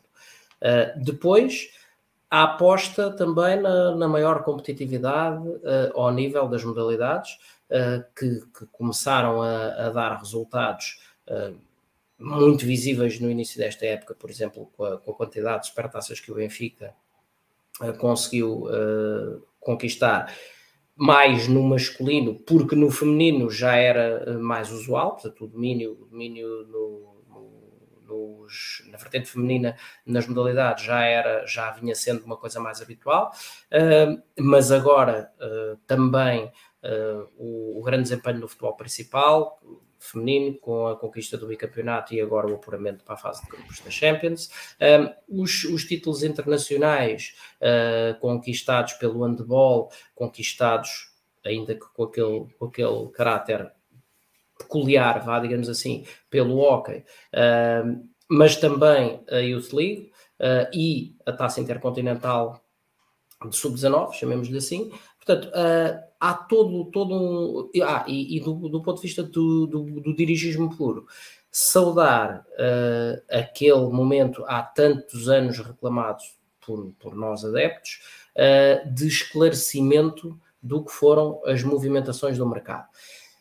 É claro que nem tudo, tudo, tudo foi explicado ao milímetro, mas também obviamente não tem que ser, porque há muitas coisas que serão da, da gestão e do foro interno do clube uh, e da SAD, mas acima de tudo, uh, acho que, uh, de uma forma resumida, as, as, escolhas criteriosas começaram a produzir alguns resultados naquilo que tem que ser sempre o foco principal, que é a vitória nos vários campos desportivos, e depois decorrentes desse, do contexto favorável que daí advém, uh, algumas, algumas uh, melhorias ao nível da, da transparência, ao nível até uh, da comunicação, que está melhor em alguns aspectos, ainda continua a haver algumas gafes como estas da, da newsletter, mas também sofreu melhorias evidentes. Um, pela negativa, os dois pontos que mencionei, alguma inação uh, naquilo que é ou que deve ser, no, no, meu, no meu, na minha visão, a defesa do clube uh, quando uh, declaradamente prejudicado em, em, vários âmbitos, seja no futebol profissional, seja no, nas modalidades, mas falar-se quando se ganha não tem sido feito. Portanto, há, há casos todos nos lembramos do que aconteceu, por exemplo, com o Henrique Araújo, uh, alvo de uma suspensão, uh, com o que aconteceu no futsal, não deu suspensão, mas com Sara Ferreira a vir uh, exigir respeito pela equipa do Benfica, e portanto há um balanço globalmente positivo. Há muito lixo para varrer dentro do clube. na minha opinião, há o grande problema de Domingos Sá Oliveira, que continua a ser um, ali um, um fator de, de, constante perturbação, porque não se sabe uh, com, que, com que missão é que ele está uh, nos vários poisos que vai ocupando. Uh, nunca chegou a ser clarificada esta posição sobre a centralização dos direitos desportivos e, portanto, temos, uma, temos o seu envolvimento nos processos, como, como todos sabemos, e portanto temos ali, temos ali alguns, alguns males que urgem uh, expurgar do clube. Em contraponto, uma, uma escolha uh, aparentemente uh, muito interessante, até pelas declarações que tem feito, da, da vice-presidência para, para a área financeira, que veio pôr outra vez o dedo na ferida de que urge ter benfiquismo dentro da estrutura, sendo que o benfiquismo de Rui Costa não é nem nunca foi contestado, é, ele pode ter sido alvo de muita contestação, mas sobre o seu benfiquismo acho que ninguém se atreveu sequer a colocar isso em causa, um, e portanto há um caminho uh, importante percorrido, acho que é um ano bom para, para Rui Costa, sem sombra de dúvida, uh, neste, e a prova, acho, acho que este ano é, tem, este primeiro ano de Rui Costa tem sido a prova daquilo que nós aqui, e muitos outros, não, não, não, não autorgo para nós uh, o exclusivo desta ideia, mas uh, a ideia que nós temos defendido que é quando o foco principal é a vitória em campo desportiva, tudo o resto vem por acréscimo, porque depois vemos um estádio cheio, vemos o merchandising a funcionar maravilhosamente, vemos que uh, surge, surge, por exemplo, como o jogo de hoje, a deslocação a Paris, uh, e de repente em dois minutos uh, esgotam-se as viagens porque toda a gente quer ir. temos os pavilhões uh, muito mais compostos do que, do que estávamos habituados, porque obviamente as vitórias uh, são chamariz de público, um, e portanto, eu ainda, ainda, ainda agora no, no fim de semana, ah, no fim de semana não, na, na, no feriado, fui ver uh, o Benfica Valongo em Oca antes do, antes do Benfica PSG. O, o, o, pavilhão estava cheio, só, só há uma zona reservada aos adeptos do Valongo, é que não, de resto estava cheio. Portanto, uh, é, é, é, aquela, é aquele carrossel uh, ou aquele, aquela avalanche uh, que, que, é tão típica do Benfica quando está a ganhar. E portanto, o que é, o que, é que, o que, é que se conclui daqui? Que as vitórias não podem ser esporádicas, porque aí essas avalanches, uh, como qualquer avalanche que seja um ato isolado, atenuam-se e param. o que é preciso é criar condições estruturais para que a vitória seja algo de permanente seja no futebol principal, que é obviamente a, a, mola impulsionadora, a principal mola impulsionadora do clube, como já dizia Pedro Guerra, uh, seja também nas modalidades uh, que uh, são uma, são, digamos assim, uma área absolutamente chave do, de celebração do benfiquismo e de proximidade, porque é, é obviamente um, um fenómeno desportivo que tem uma cultura de proximidade superior à, à do futebol puro e duro em estádio, uh, e que uh, durante largos anos provavelmente não teria sido tratado com o carinho que, que, que merecia, uh, e atualmente eh, tem, tem sido a presença de Rui Costa nos pavilhões é absolutamente chave. Uh, muito importante ainda, ainda este, lá está, né, no, neste, neste jogo uh, com o Valongo, logo ao início houve para lá uns desacatos Uh, e apareceu o Rui Costa, que saiu do, do, seu lugar lá na, na, na tribuna, uh, e veio falar diretamente com os adeptos, serenando os ânimos e acalmando as hostes, e portanto é este tipo de intervenção direta que, que, que Rui Costa faz, uh, com uma naturalidade de quem é eu efetivamente benfiquista. Eu gostava, eu gostava, Carlos, que comentasse, uma vez que estiveste no jogo de, de, de com o Valongo, Sim. houve uma informação correu que antes do jogo começar, o presidente do Benfica estava à porta do pavilhão a convidar as pessoas a assistir à partida. Não, não foi isso que não. Eu, eu, então, eu, já agora, eu, ele facilitou a entrada. Ou isso, ok. Porque estava uma fila desgraçada. Ele estava uma, uma, fila enorme, mas depois há sempre, há sempre quem não saiba uh, gerir uh, essas, essas facilidades de entrada. Uh, e como disse, houve para lá uma confusão qualquer, uns desacatos. Eu, quando, quando eu passei, estava precisamente Rui Costa à, do lado fora do pavilhão, à porta, a acalmar os ânimos lá a dois indivíduos de, de, de impressionante estrutura física, diga-se de passagem.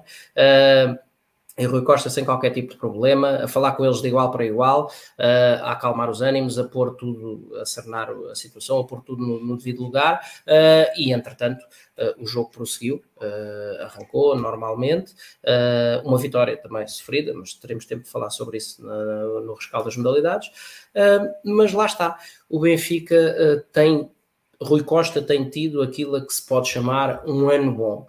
Uh, e toda a gente pode questionar, então e como é que vai ser quando aparecerem os primeiros resultados uh, negativos, que variavelmente poderão acontecer?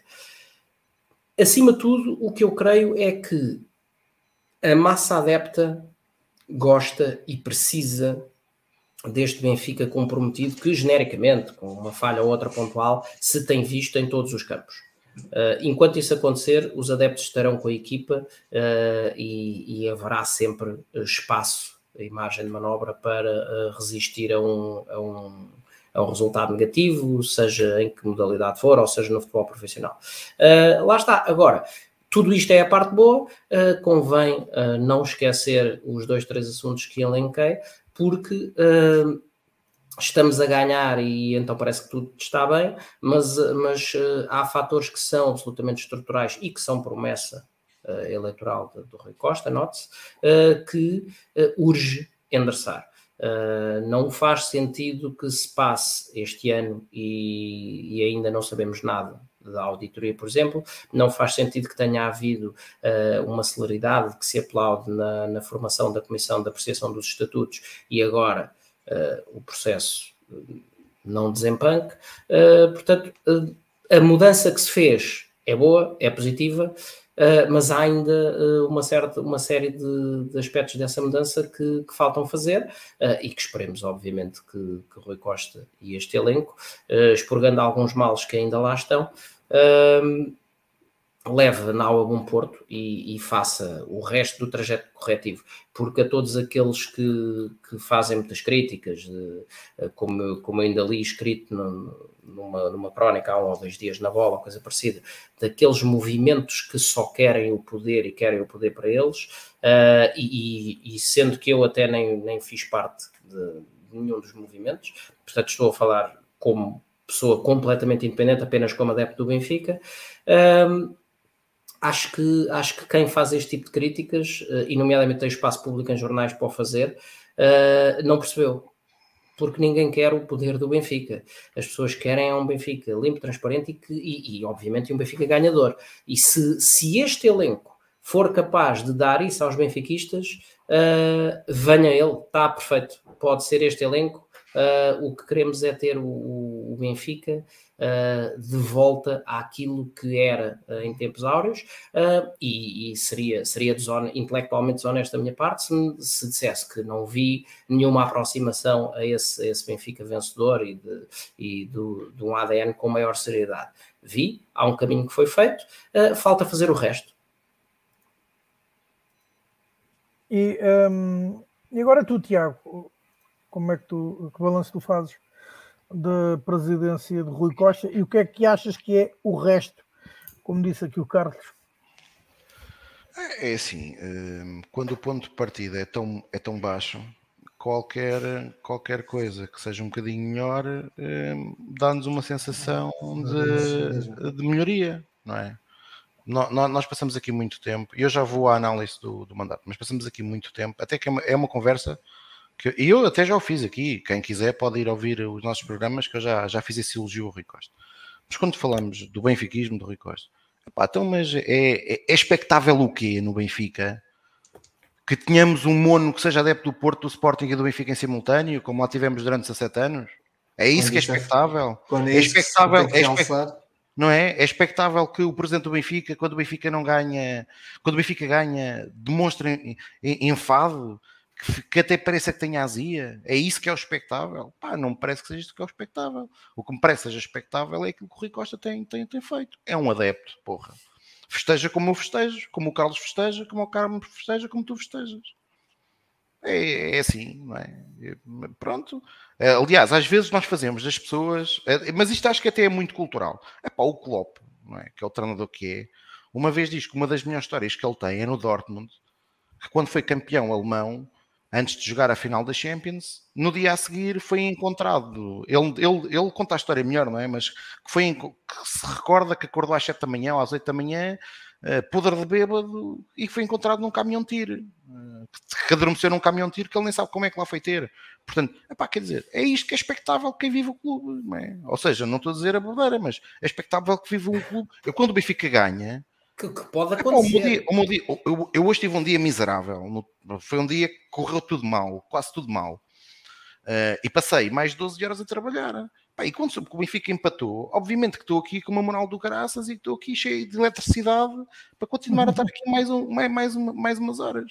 Pá, estão a ver? Epá, se, se, se, as pessoas não percebem isso, epá, não sei. Depois, aqueles, o Carlos falava, eu não sei qual era a crónica que o Carlos estava a falar. Epá, pronto, nós do Benfica já estamos fartos de, de. Os propagandistas que continuam a existir, que defendem o status quo, se forem benfiquistas, se forem benfiquistas, eu digo-lhe já, são os traidores. E são os traidores porquê? Não amam, não gostam do Benfica. É impossível gostar do Benfica.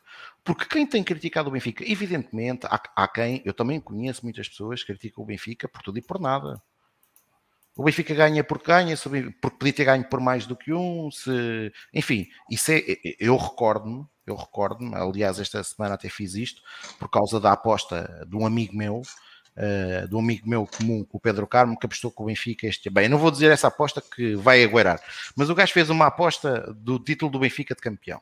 E eu fui ver uh, os, últimos, uh, os últimos 10 títulos do Benfica, qual foi o treinador que ganhou com mais pontos de vantagem. E esse treinador, para minha surpresa, confesso que até para minha surpresa, e vou explicar porquê, foi Tony na época de 88-89.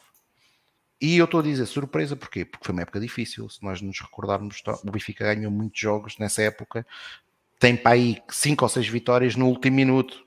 Uh, e Tony era imensamente criticado no Benfica, pelos era Benfica. Golos de vata ao cair do pano, quase sempre. Tendo, tendo, que é o melhor marcador desse campeonato, tendo no ano anterior Tony levado o Benfica, quando agarrou na equipa à meia da época, à final dos Taças Europeus, 30, 20 anos depois.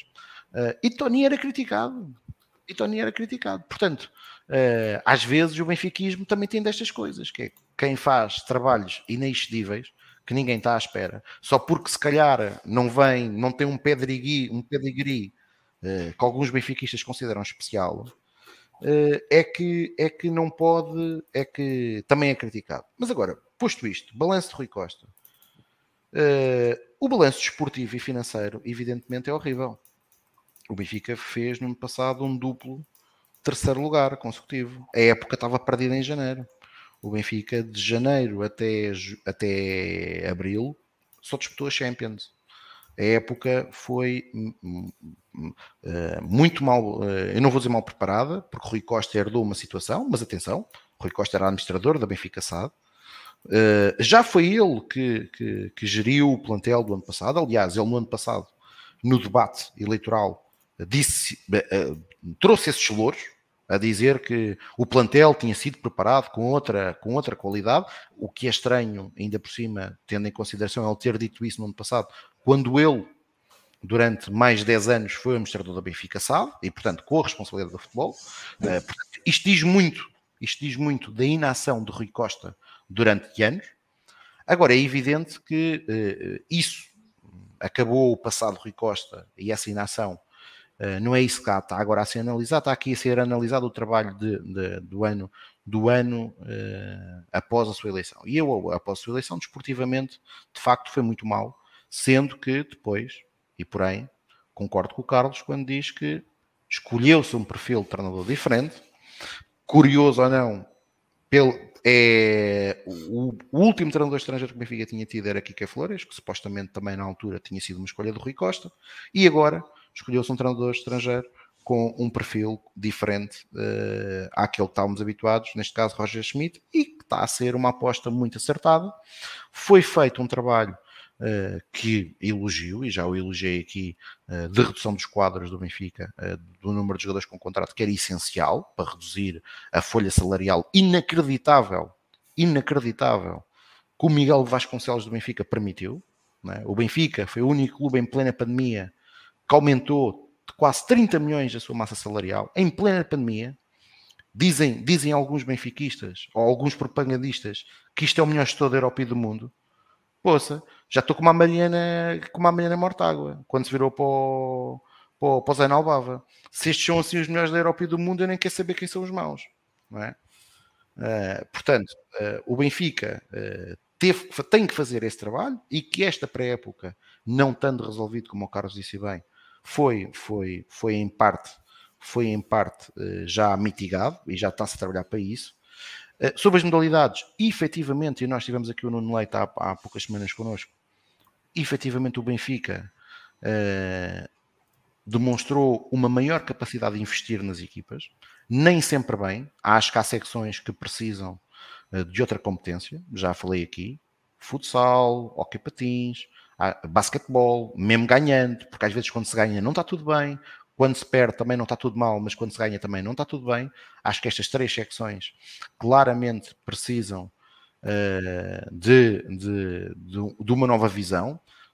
Vamos ver como é que vai acabar esta época. No hockey, no hockey parece que pode ter mudado alguma coisa, mas veremos no final da época se isso se confirma ou não e depois no futuro. Uh, mas, portanto, existiu esse investimento, é factual, existiu esse cuidado em, em, em, trazer os adeptos para os pavilhões e que Rui Costa aí, eu volto a dizer, é, teve um papel importante pela sua presença regular. Quando a principal figura está nos pavilhões do Benfica, é óbvio que isso também chama os adeptos do Benfica. Eh, e depois há aqui um conjunto de coisas que efetivamente uh, correram muito mal. Uh, ninguém consegue perceber como é que o Benfica ainda não avançou com uma auditoria para aquilo que se. Os adeptos do Benfica, quando falam de uma auditoria, já agora só para desmistificar aqui uma coisa, eu não quero. Vamos lá ver que se for que se encontrar alguma coisa na auditoria que de alguma forma possa penalizar o Benfica uh, noutros, noutros meios, eu acho que o Benfica tem que ter a frontalidade, se calhar, de as assumir. Esta é a minha primeira. Porque o Benfica não pode ficar refém do passado. E o Benfica tem que limpar com o passado. Mas ninguém quer uma auditoria para descobrir uh, crimes Queremos é uma auditoria para se perceber onde é que o Benfica, principalmente no caso de, de eh, da contratação do, e do fornecimento de bens e serviços, se estão a ser bem feitos ou não. Porque eu posso não estar a cometer crime algum, mas estar a, estar a ter uma gestão que claramente pode ser uh, racionalizada de outra forma.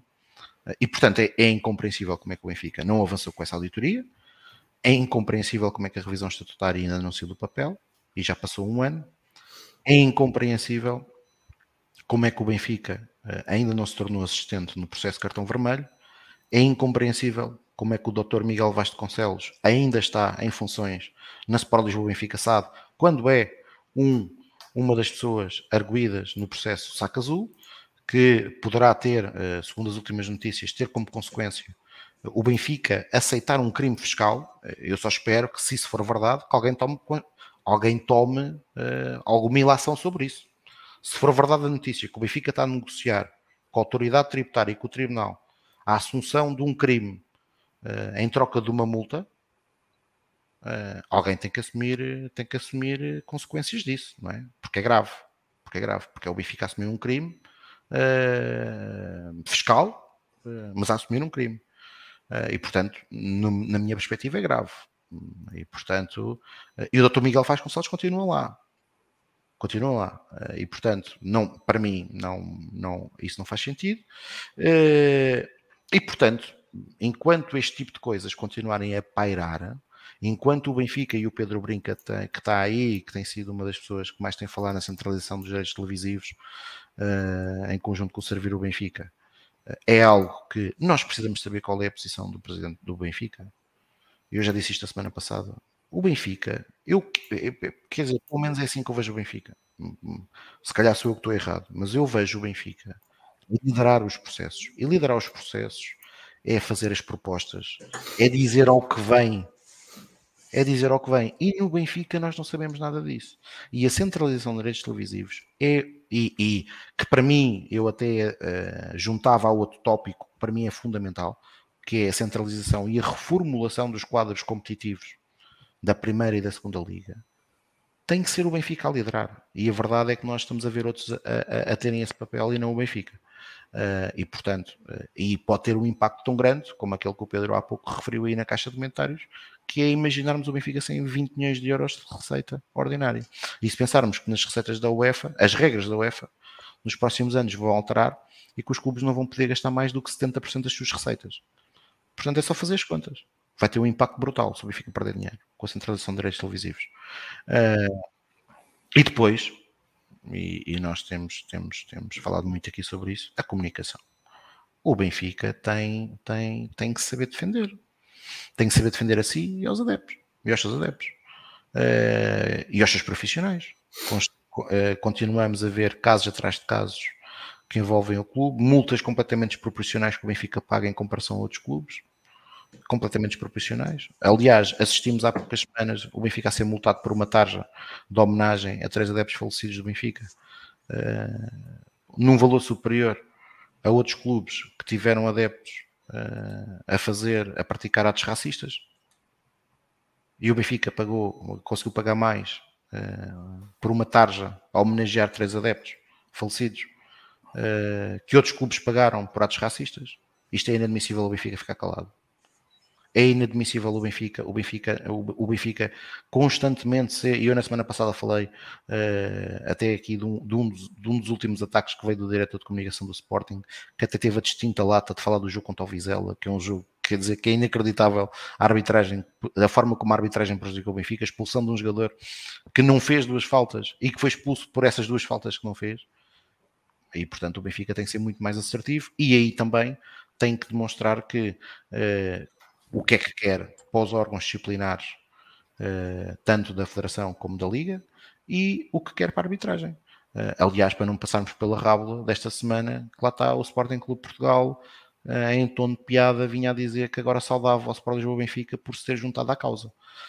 e isto ocorreu porquê? Porque o Benfica, porque o Benfica no ano passado teve caladinho durante muito tempo, quando tudo ficou perdido, Rui Costa deu uma conferência de imprensa no final do jogo com o Gil Vicente, a dizer que queríamos o áudio do árbitro e do vídeo árbitro, e ainda bem que Rui Costa se juntou a essa luta, que foi uma luta que, por exemplo, uh, foi muito defendida no ano passado pelo Servir o Benfica, uh, e não só, já depois da campanha, uh, e portanto são adeptos que não estão à procura de poleiro, estão lá sempre, estão lá sempre, têm lá estado sempre, nos pavilhões, nos jogos, em todo, nas Assembleias Gerais, uh, e a única coisa que querem, a única coisa que querem do Benfica é isto: é sentir que o clube é gerido por pessoas de bem, pessoas que, obviamente, que vão errar, obviamente que vão errar. Rui Costa vai errar, vai tomar decisões erradas, mas o que nós queremos é, que, é, é sentir que o Benfica é gerido por pessoas de bem, que os recursos do Benfica, que são escassos, uh, são bem geridos, são, uh, e que no campo isso tenha correspondência com vitórias. É só isto que nós queremos. E portanto, aquilo que eu espero é que este ano, como eu disse, foi marcado, o nosso ponto era um ponto muito baixo, era um ponto muito baixo. Uh, melhorámos, mas ainda falta muito para isto ser o Sport Lisboa Benfica uh, que eu cresci, nasci uh, e cresci a amar. Ora, um, o Tiago acabou a sua, o seu rescaldo. Uh, há então, um, ehm, ao primeiro ano de mandato de Rui Costa, o Pedro Brinca, entretanto, acrescentou outro comentário. Ele fez um conjunto de comentários que salientamos e que uh, pedimos a quem não os viu que pelo menos vá ao Facebook ou ao, um, ehm, ao YouTube. E, vejam então o que o Pedro escreveu. Ele acrescentou o seu último comentário sobre os direitos televisivos que a Champions League está a expandir-se, o fosse entre os que vão à Champions e os que não vão irá crescer ainda mais e que esta é a pior altura da história para retirar capacidade competitiva aos clubes grandes em Portugal. Será a belgificação do futebol português. Isto eh, porque, eh, pelo menos, segundo estima o Pedro, o Benfica irá perder eh, cerca de 20 milhões em receitas, mal seja aprovado então a centralização dos direitos uh, televisivos uh, nos moldes em que se conhece, pelo menos até o momento. Um, agora peço, um, e já agora, antes de passar ainda ao Pedro Carmo, saliento ou chamo a atenção de quem nos está a ver, uh, pelo menos ouvir, que está neste momento o link de, do site do Pedro Brinca, onde ele faz uma exposição ou dá uma opinião a este respeito dos direitos televisivos. Pedro uh, Carmo, peço então um balanço ao primeiro ano uh, do mandato de Rui Costa enquanto presidente do Sport Lisboa Benfica? Bom, uh, o Tiago e o Carlos já disseram praticamente tudo, concordo quase a 100%. Não, posso não concordar a 100% por uma palavra ou outra, mas basicamente concordo totalmente com o que eles disseram, não há muito mais a acrescentar. Uh, Rui Costa, Rui Costa, figura presidencial, tentou-se claramente marcar do, do registro que, que havia do anterior presidente. E aí lá está, Rui Costa é do Benfica, como o Tiago disse, bem, Rui Costa é benfiquista, ninguém duvida nenhum, não há qualquer dúvida nisso, é daquelas. É ridículo termos que estar a, volta e meia a mencionar algo que, que devia ser evidente para todos, mas uh, agora, felizmente, as pessoas perceberam, demorou 20 anos, se calhar, mas perceberam que é importante ser benfiquista. E o presidente do Benfica ser benfiquista nota-se naquilo que o Carlos disse em referência, que é a presença constante do Rui Costa em eventos do, do Benfica fora eventos do, do futebol da equipa principal. Portanto, o Rui Costa é uma figura presente, é uma figura que tem muito mais ligação ao Benfica e aos adeptos benfiquistas do que o anterior presidente, e isso nota-se. É claramente um upgrade e é claramente um, algo muito positivo que o Rui Costa um, expressa como presidente do Benfica. Teve ali dois ou três percalços que eu espero que, que ele tenha aprendido com as críticas que lhe foram feitas, que foram aqueles abraços e aqueles cumprimentos demasiado efusivos para, com, com elementos do futebol português que tão mal fizeram ao Benfica. Uh, acho que o Rui Costa quis, quis ser mais papista com o Papa, ou seja, querer dar a imagem do Benfica superior a estas coisas, mas eu acho que não temos que ser, eu acho que tem que haver limites, tem que haver linhas vermelhas e abraçar Pinto Costa é claramente uma linha vermelha. Uh, pode ser que o Rui Costa tenha tenha aprendido uh, com esse erro e não o volte a cometer. Temos também, eh, desportivamente, o ano de Rui Costa não começou agora, começou em outubro do ano passado. Portanto, Rui Costa, desportivamente, o ano desportivo de futebol, que é a massa motor do, do, do clube, um, não começou nada bem. Teve diversos erros que culminaram num, em mais um desprestigiante terceiro lugar e é um terceiro lugar com muita culpa própria, e culpa própria do Rui Costa, que, como o Tiago disse, uh, ele apanha, ele, ele começa como presidente em outubro, mas ele já estava, uh, já tinha sido ele a escolher a equipa e a preparar a equipa uh, que fez a época passada, e ele próprio autoelogiou-se pelo trabalho feito no reforço do plantel em outubro do ano passado. Onde as coisas ainda estavam a correr relativamente bem, e a partir daí foram o descalabro que nós sabemos, apenas salvo por uma participação bem bastante honrosa na, na, Liga dos Campeões. Este ano, de facto, mudou, mudou o paradigma e até ver estamos todos muito contentes, já todos falámos subejamente e não hoje damos rasgados elogios à escolha de Roger Schmidt, à, à forma criteriosa com que o plantel foi, foi, foi, construído e à resolução de alguns problemas descendentes no plantel que a equipa tinha. Portanto, aí, neste momento, Rui Costa está, está de parabéns, não apaga tudo o que foi o, o, ano anterior, mas podemos dizer que terá sido, e agora vou-me tentar focar apenas e só no ano de presidência, portanto, Rui Costa uh, estará a aprender. Não começou bem e agora está bastante melhor, portanto, vamos acreditar que é uma, uma curva de aprendizagem que, que se mantenha. Falta o resto, o Tiago e o Carlos já referiram, de todo, tudo, tudo o que falta. Portanto, Rui Costa, como figura presidencial, eu acho que está francamente positiva. A direção do Benfica, eleita há um ano, já tem sérias dúvidas.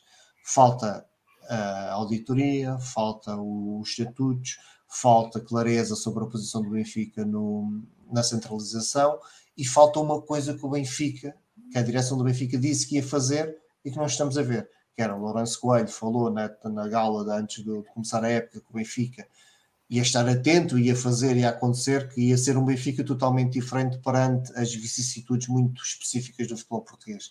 infelizmente, até hoje, zero. zero. Continuamos a ver muita atrapalhada no, no que diz respeito a arbitragens, a VARs, a castigos, como o Tiago falou e muito bem, a dualidade de castigos é uma coisa surreal e é um silêncio total do Benfica. Vemos uma ou outra newsletter que vai aparecendo, mas é muito curto para aquilo que se exige do Benfica. Portanto, um, ano a ano, outubro a outubro, estamos numa fase muito positiva de, de futebol, mas ainda não ganhamos nada. Como tal, eu acho que este ano de viragem, de, este novo ano do Rui Costa, salda-se por ali um, um suficiente, um, suficiente mais, suficiente, pronto, uh, por aí, e pouco mais do que isso, porque de facto ainda há muita coisa que, está por resolver, que eu acho que podia facilmente ter sido resolvido neste ano. Acho que não há nada de extraordinário em, em principalmente na questão dos estatutos, já haver muito mais uh, estar muito mais avançada a discussão dos estatutos no, no seio da família do Benfica, a questão da centralização do adepto, do, da centralização dos direitos televisivos, então acho que é nesta altura do campeonato, já há muito tempo que o Benfica devia ter dito qual era a sua opinião. Sobre a auditoria, o Tiago foi muito mais uh, especialista para falar do tema do que eu, mas acho que também já era, até porque as datas eram para ser em outubro ou, ou novembro do mês passado e já passou um ano e não, não, não tivemos nada de, de relevante. O Rui Costa já disse que, que, era para ser até o final do ano, mas depois, porque entraram mais os 50 e tal, mais 50 processos, quiseram analisar os processos todos, portanto, a coisa arrastou-se e a verdade é que neste momento eu acredito muito pouco que, que haja luz, que a, que a auditoria tenha luz, ou, mas vamos ver. O saldo, o saldo individual do Rui Costa é positivo, é um, acho que Rui Costa não está a desiludir, está, está a cumprir bem o seu papel de presidente. A direção no seu todo acho que é pouco mais que satisfatória. Portanto, hum, a margem para evoluir nos próximos anos é boa, é grande. Como o Tiago também disse, eu concordo muito. O, o nível estava tão baixo qualquer coisa era bastante positiva e eu acho que o Rui Costa está uh, também a, a beber um pouco de, disso, de, o pouco de bom que faz, que devia ser normal um presidente do Benfica estar presente, um presidente do Benfica manifestar também benfiquismo e também prazer em estar presente na, nas várias coisas da, da vida do, do clube, um, parece uma coisa extraordinária. Uh, e não devia ser, devia ser o normal. Mas, portanto, quero dar boa nota a Rui Costa e quero dar uma nota suficiente, apenas suficiente à direção no seu todo. Ora, feito o balanço deste primeiro ano de mandato de Rui Costa uh, como presidente do Benfica, avançamos então agora para as modalidades. O Benfica está em grande, pelo menos no basquetebol, acabou de vencer o Limoges por um ponto em França, lidera o seu grupo na Liga dos Campeões de uh, basquetebol. É um feito absolutamente histórico. Um, inclusivamente para o próprio basquetebol português, e uh, talvez seja esse o nosso principal motivo de destaque para um, as modalidades do, do clube. Uh, peço comentário um, para já, uh, e enquanto o Tiago não aparece, para o Carlos ir adiantando aquilo que, que, que retém, pelo menos neste momento, das modalidades do clube. Muito bem. começar pelo fim, essa vitória hoje contra o Limoges é, é, pouco interessa se é por um ponto, se é por 10. É uma vitória absolutamente fantástica e uma forma um, de entrar com o pé direito nesta, nesta fase da Liga dos Campeões de Basquetebol. Um, pela pelo patamar das equipas e pela dificuldade de jogar fora, eu não tive, só soube agora uh, do resultado já com, com, o programa a decorrer, não tive a oportunidade de, não tive a oportunidade de acompanhar o jogo, uh, até porque estive a trabalhar até perto da, da hora do da hora do, do, do jogo da, da, Liga dos Campeões de futebol e portanto não, não, deu, não deu para acompanhar, mas é desde, é desde logo de saudar uh, uma vitória desse calibre, tal como é de saudar uh, a vitória, finalmente, do, dos nossos uh, sub-19 na Youth League, uh, o Benfica, nesta, neste, nesta dupla deslocação, chamemos assim, a Paris, venceu por 3-2 o PSG, o Benfica começou a perder o jogo logo nos primeiros minutos, 3, 4 minutos, creio eu. Um, virou o jogo, uh, dois golos de Semedo e um gol de Diego Moreira. Um dos golos de Semedo é, inclusive, é também uma assistência de Diego Moreira, o outro é uma conversão de uma grande penalidade. Uh, uma exibição bastante segura que chegou ao 3-1, sendo que depois o Benfica abrandou um pouco uh, e sofreu o 3-2 uh, cerca de 5 minutos do fim. Terminou o jogo ali com alguma dose de sofrimento, mas um, uma, uma vitória e o Benfica tem agora 4 pontos, porque tinha, tinha perdido com o PSG e tinha perdido com o Maccabi. Um, e, e, venceu e tinha feito o empate no, no terreno da Juventus e portanto agora tem 4 pontos, uh, voltou com esta, com esta vitória no terreno do PSG a entrar uh, nas contas e portanto uh, aguardamos com expectativa, até porque estamos a falar da equipa que foi campeã europeia o ano passado e que venceu a taça intercontinental e portanto um, faria, obviamente que o desejo de todos os benfiquistas é, é, ver os nossos miúdos a passar à fase seguinte. Um, Ainda durante o fim de semana, uh, for, especialmente o sábado, teve uma série de vitórias. Uh, no handball, uh, o, o, continua o percurso, o pleno de vitórias na deslocação ao terreno do Póvoa. Uh, o Benfica foi vencer em handball por 31-30. Uh, já no basquete, no, no que foi na, na antecâmara, vá, digamos assim, deste, desta deslocação hoje ao terreno do Limoges, Uh, o Benfica venceu o Camadeira por 83-71. Uh, no hockey, depois da, da, tal vitória que eu já tinha mencionado uh, em passagem no, do jogo anterior contra o Valongo, o Benfica deslocou-se a Oliveira das Meias, onde voltou a vencer, desta feita por 4-1 frente ao Oliveirense no voleibol e compensando aquilo que tinha sido aquela, aquela desilusão uh, na Supertaça, o Benfica uh, deslocou-se ao terreno do Leixões, onde venceu por 3-1. Uh, sendo que depois, no que toca ao futebol dos mais novos, a equipa B empatou a duas bolas no terreno da Oliveirense.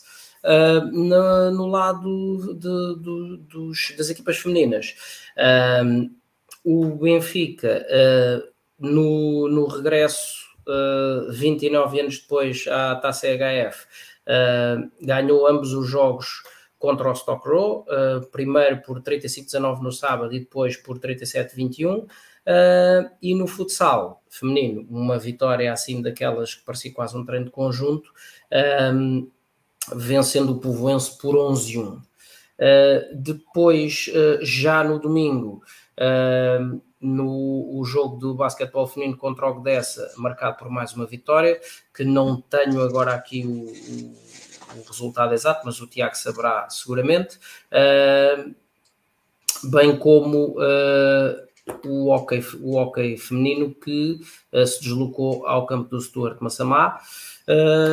E de momento é o que tenho aqui sobre modalidades. Tiago, o que é que tu tens aí a dizer mais?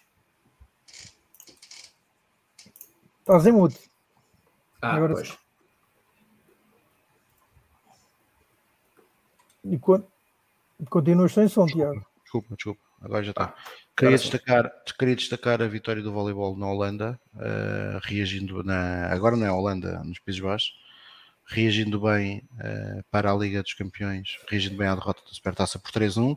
Amanhã. Isso foi na quarta, não foi? Foi, foi na quarta. Foi pois. na quarta.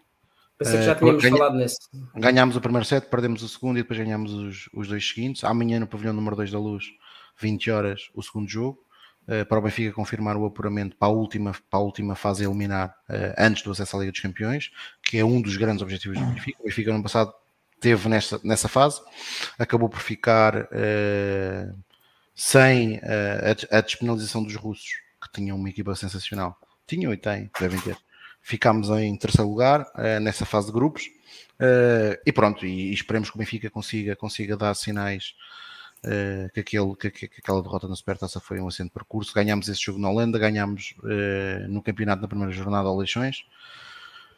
a vitória no handball é uma vitória importante porque era um terreno, porque era um terreno, era uma equipa que não vai a lutar pelo título Póvoa, mas que não tinha nenhuma derrota, tinha todos os jogos contava como vitórias. Foi um jogo bastante difícil, como o resultado demonstra, 31-30, e portanto, uh, uma vitória importante agora que o vai para o, vai, vai para o Mundial de Clubes, uh, onde esperamos consiga o melhor resultado possível, e o melhor resultado possível no Benfica é ganhar, uh, apesar de existirem adversários com outras com outras uh, com outras responsabilidades mais do, do, que as nossas que somos nesta competição um outsider.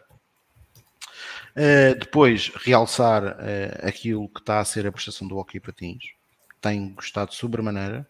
O Benfica há duas semanas como nós referimos aqui na semana passada esmagou e aqui sem qualquer intuito de, de estar a, a a, a, menosprezar o adversário, mas, mas, mas, mas magou o Sporting com uma exibição de luxo uh, no pavilhão número 1 um da luz.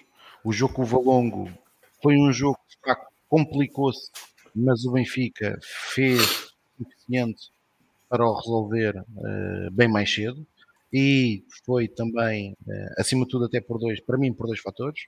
Um, pelo fator eficácia, o Benfica desperdiçou nessa partida muitos lances de bola parada, creio eu que não fez nenhum gol de bola parada, ao contrário do adversário. E depois, fez dois. Por, por, algumas decisões da equipa de arbitragem, em certos momentos, foram penalizadoras do Benfica e, no meu entendimento, uh, um critério se calhar demasiado apertado para nós e demasiado alargado para o adversário.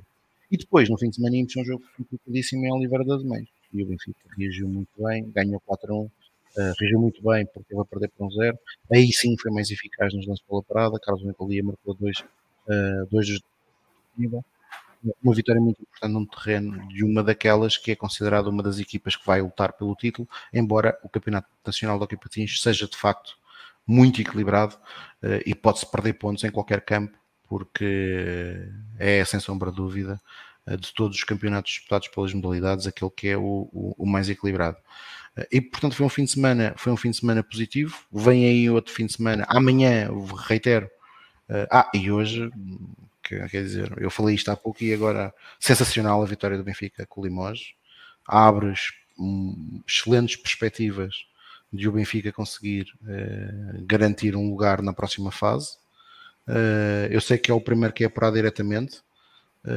vai ser difícil porventura ganhar o grupo, mas pelo menos o segundo lugar parece que está muito bem encaminhado com estas duas vitórias. E vamos ver agora no terceiro jogo com a equipa belga uh, qual, qual é a valia também do adversário. Uh, mas a verdade é que excelentes resultados. Depois temos eliminado a equipa alemã uh, na fase de apuramento, uma excelente vitória na Letónia e agora uma excelente vitória em França contra o Limoges, uma equipa que há uns anos o Benfica defrontou, mas na principal competição de clubes. Uh, mas eram outros tempos, eram outros tempos também no basquete português, que era claramente mais forte do que é aos dias de hoje, e portanto saudar a equipa de basquetebol do Benfica, que depois da, da Supertaça também tem, tem, tem registrado um crescente de forma, uh, e ainda bem, uh, tem qualidade suficiente para em Portugal ser a equipa que, que, que seja vencedora. agora é preciso mostrar isso no, no, no, no nos pavilhões. E só para terminar, ah, dar uma nota também, porque o Carlos falou nisso e é importante, o apuramento, o regresso às competições europeias do handball feminino, 29 anos depois, o Benfica realizou dois jogos no pavilhão da Luz, contra uma equipa austríaca, eu tive presente no primeiro jogo, de facto a equipa do Benfica um, claramente superior, uh, e diria que foram dois bons treinos, com todo o respeito pelas austríacas, uh, da equipa, da equipa sénior, do handball do Benfica, portanto um apuramento muito meritório, uh, da nossa equipa. E depois, agora no fim de semana, vamos ter também muito, muito Benfica. Portanto, o Campeonato Nacional de Basquetebol, a equipa do Benfica vai a Sangalhos jogar para a quinta jornada. Olha, ó, Tiago, desculpa só, antes de completares o que aí vem, só responder aqui ao pedido do Rogério Tenreiro, uh, no rugby feminino, primeira jornada, o Benfica venceu o Sporting por 22-0 satisfazer aqui o pedido do nosso ouvinte atento. Epá, é, e, e, já agora, e já agora fazer aqui um, uma ressalva que o Epler e o Buzu não têm toda a razão. Que fez este comentário e tem toda a razão. A equipa, a equipa não, é, não, é, não, é, não é belga, é espanhol. É espanhola, sim senhora, que eu até andei, a ver se, até andei a ver se estava para lá ir. Uh, mas ainda fica um bocado longe, são mil quilómetros. Jogamos que, no sábado às 15 horas com o Sangalhos para, para a quinta jornada do Campeonato Nacional de Basquetebol Handball, uh, handball não. Depois jogamos também no sábado, às 19 horas, já no pavilhão número, número 2 da Luz, contra o Nuno Álvares de Gondomar para a segunda jornada do, no Campeonato Nacional de, uhum. de Voleibol. Uh, já agora também, e porque foi um, um, resultado do fim de semana, a vitória do voleibol feminino do Benfica na primeira jornada do campeonato, excelente vitória, uh, 3-0. No basquete, jogamos também no sábado às 17 horas contra o Galitos, no pavilhão número 1 da Luz. Depois no domingo temos o derby do futsal, e acho que é um derby que às 17h30 que vai ser muito importante e eu diria mesmo que pode definir muito da época. Eu sei que alguns podem dizer que é precipitado, mas eu acho que pode definir muito da época do Benfica. Ou seja, sim, está na hora de eh, ganhar, né? Acho que uma derrota contra o Sporting em casa vai trazer consequências uh, à equipa, ainda por cima, quando estamos num ciclo de, se eu não estou enganado, desde a época passada, 10 jogos, tudo derrotas e uma vitória que foi uma vitória no jogo eh, na fase regular do Campeonato Nacional do ano passado, mas numa fase que já não contava para nada, que o Sporting já tinha o primeiro lugar praticamente garantido. Portanto, este jogo, para mim, reveste-se de uma importância muito grande por aquilo que pode dizer uh, para o resto da época. Eu sei que estamos numa fase muito prematura da época, mas a verdade é que o desnível, uh, infelizmente, nesta modalidade para o Sporting tem sido grande. E começar a segunda jornada com uma derrota no pavilhão da luz, uh, depois do investimento que fizemos também este ano na modalidade, será um péssimo sinal e portanto aquilo que eu espero é que o Benfica se apresente ao seu melhor nível e que dê uma grande alegria aos benfiquistas e que ganhe o jogo contra o Sporting e que nos mostre que é possível acreditar neste ano que vamos quebrar uh, o ciclo de dois campeonatos consecutivos do Sporting e vamos, que é isso que nós esperamos, é ganhar este ano e ganhar logo para o próximo. Mas primeiro ganhar este ano porque é, é, é fundamental uh, para quebrar este ciclo hegemónico do Sporting uh, no futsal nacional. Oh, Tiago, até com um paralelismo com o que se passou no basquete o ano passado, né? que vinhamos de 10 derrotas consecutivas e quando finalmente se mudou o chip e se começou a ganhar, uh, o resto da época, ah, todos sabemos eu, como é que terminou. Pois, mas eu aí, eu aí eu aí tenho uma opinião um bocadinho mais discordante, ou seja, acho que tens razão, o Benfica houve ali uma altura que ganhou, a contratação do Ivan Almeida uh, veio potenciar a equipa do Benfica, veio ainda dar mais qualidade àquilo que era o plantel do Benfica, mas uh, eu julgo que a secção de basquete, e eu disse isso há pouco, deveria ter analisado com os resultados uh, no final da época. E o que é que eu estou a querer dizer com isto? O Benfica não ganhou um jogo ao Sporting contra a Vante Williams em campo. Certo. Não ganhou Verdade. um jogo um jogo. Travant Williams, quando recupera da lesão, vai jogar a Taça de Portugal e ainda praticamente dois ou três meses sem, que teve sem jogar, chegou para nos ganhar. E depois é o Benfica. O Benfica é tipo nos, a nossa besta negra. O Benfica nos playoffs acabou por. Eh, teve mérito na forma como ganhou a fase regular e o Benfica não tem culpa eh, das lesões dos outros, mas a verdade é que o Sporting apanhou o Porto nas meias finais com um Sporting muito debilitado, sem três dos seus principais jogadores, um deles outra vez Travant Williams, Mika Down uh, e o Aldid, e depois na final o Benfica apanhou um Porto também com um conjunto dos melhores atletas também lesionados. Uh, e até se tornou fácil o campeonato, a verdade é esta. O, o, campeonato, mesmo na final, o Benfica venceu com alguma facilidade os jogos ao Porto. Sim, e lá no Dragão, inclusive. E lá no Dragão foi o último jogo, o quarto per, jogo. Perde um jogo que foi a rampa de lançamento de uma vitória esmagadora a seguir. Sim, esmagadora, mas o, o Porto nesse jogo acaba o jogo quase com os Júniors, não é? Ah, porque, porque foram-se lesionando os americanos quase Sim. todos e, portanto, o Porto ficou muito limitado às opções. Agora, um, como é evidente, não retiro mérito nenhum à conquista do Benfica, fomos campeões com toda a justiça, mas não estava tudo bem no ano passado. Uh, e este ano, a prova evidente disso foi como entramos na Supertaça. Uh, um Sporting com um novo treinador, com menos soluções que o Benfica, uh, conseguiu ganhar com alguma facilidade o Benfica. Recordar que nesse, nesse jogo com o Sporting, o Benfica entra para o último parcial a perder por 15 pontos. Sim, Portanto, sim. O, o, o, meu alerta era no sentido do, do, efeito catalisador que pode ter uh, uma vitória quando se quebram estes ciclos longos de estar sempre a perder, porque neste momento eu, eu, qualquer pessoa que assista a um Benfica Sporting ou um Sporting Benfica em futsal. Uh, parece que há uma crença generalizada de que é um jogo que estava quase garantidamente perdido e logo se vê se, se consegue um milagre. E isso é que é preciso desmanchar urgentemente. É, é uh, o Benfica reforçou-se e, portanto, é, é pô-los ao serviço da causa. E eu até vou dizer mais, concordando com tudo o que tu disseste, acho que neste momento tem-se tem passado um problema no futsal do Benfica, que é, se tu fores analisar só os últimos quatro jogos, ou seja, os três jogos da final do ano passado que perdemos os três, e o jogo... Sim, mas é, é sempre nos prolongamentos jogo, e ou seja, dá a sensação. O Benfica está muitas vezes por cima do jogo, Sim. mas dá sempre aquela sensação que quando o Sporting quer, o Sporting vai buscar o jogo. Mas e o Benfica, não só. O Benfica tem que demonstrar que isso, que isso não é verdade, que vamos ser capazes de quebrar isso. E é Acima é de tudo, eu concordo com o que estás a dizer, mas tenho visto uma coisa que acho que é isso que é urgente uh, erradicar, que é tem havido N momentos em que o Benfica está por cima, estando por cima, tem a hipótese de matar o jogo de vez. E não mata. E, não falha mata. golos a um metro da baliza e, e, depois vem o prolongamento. E quando chega é ao prolongamento parece que aterra aquele, aquela coisa fatídica que pronto, não conseguimos e lá vamos nós outra vez é perder. E o que é que acontece? Perdemos.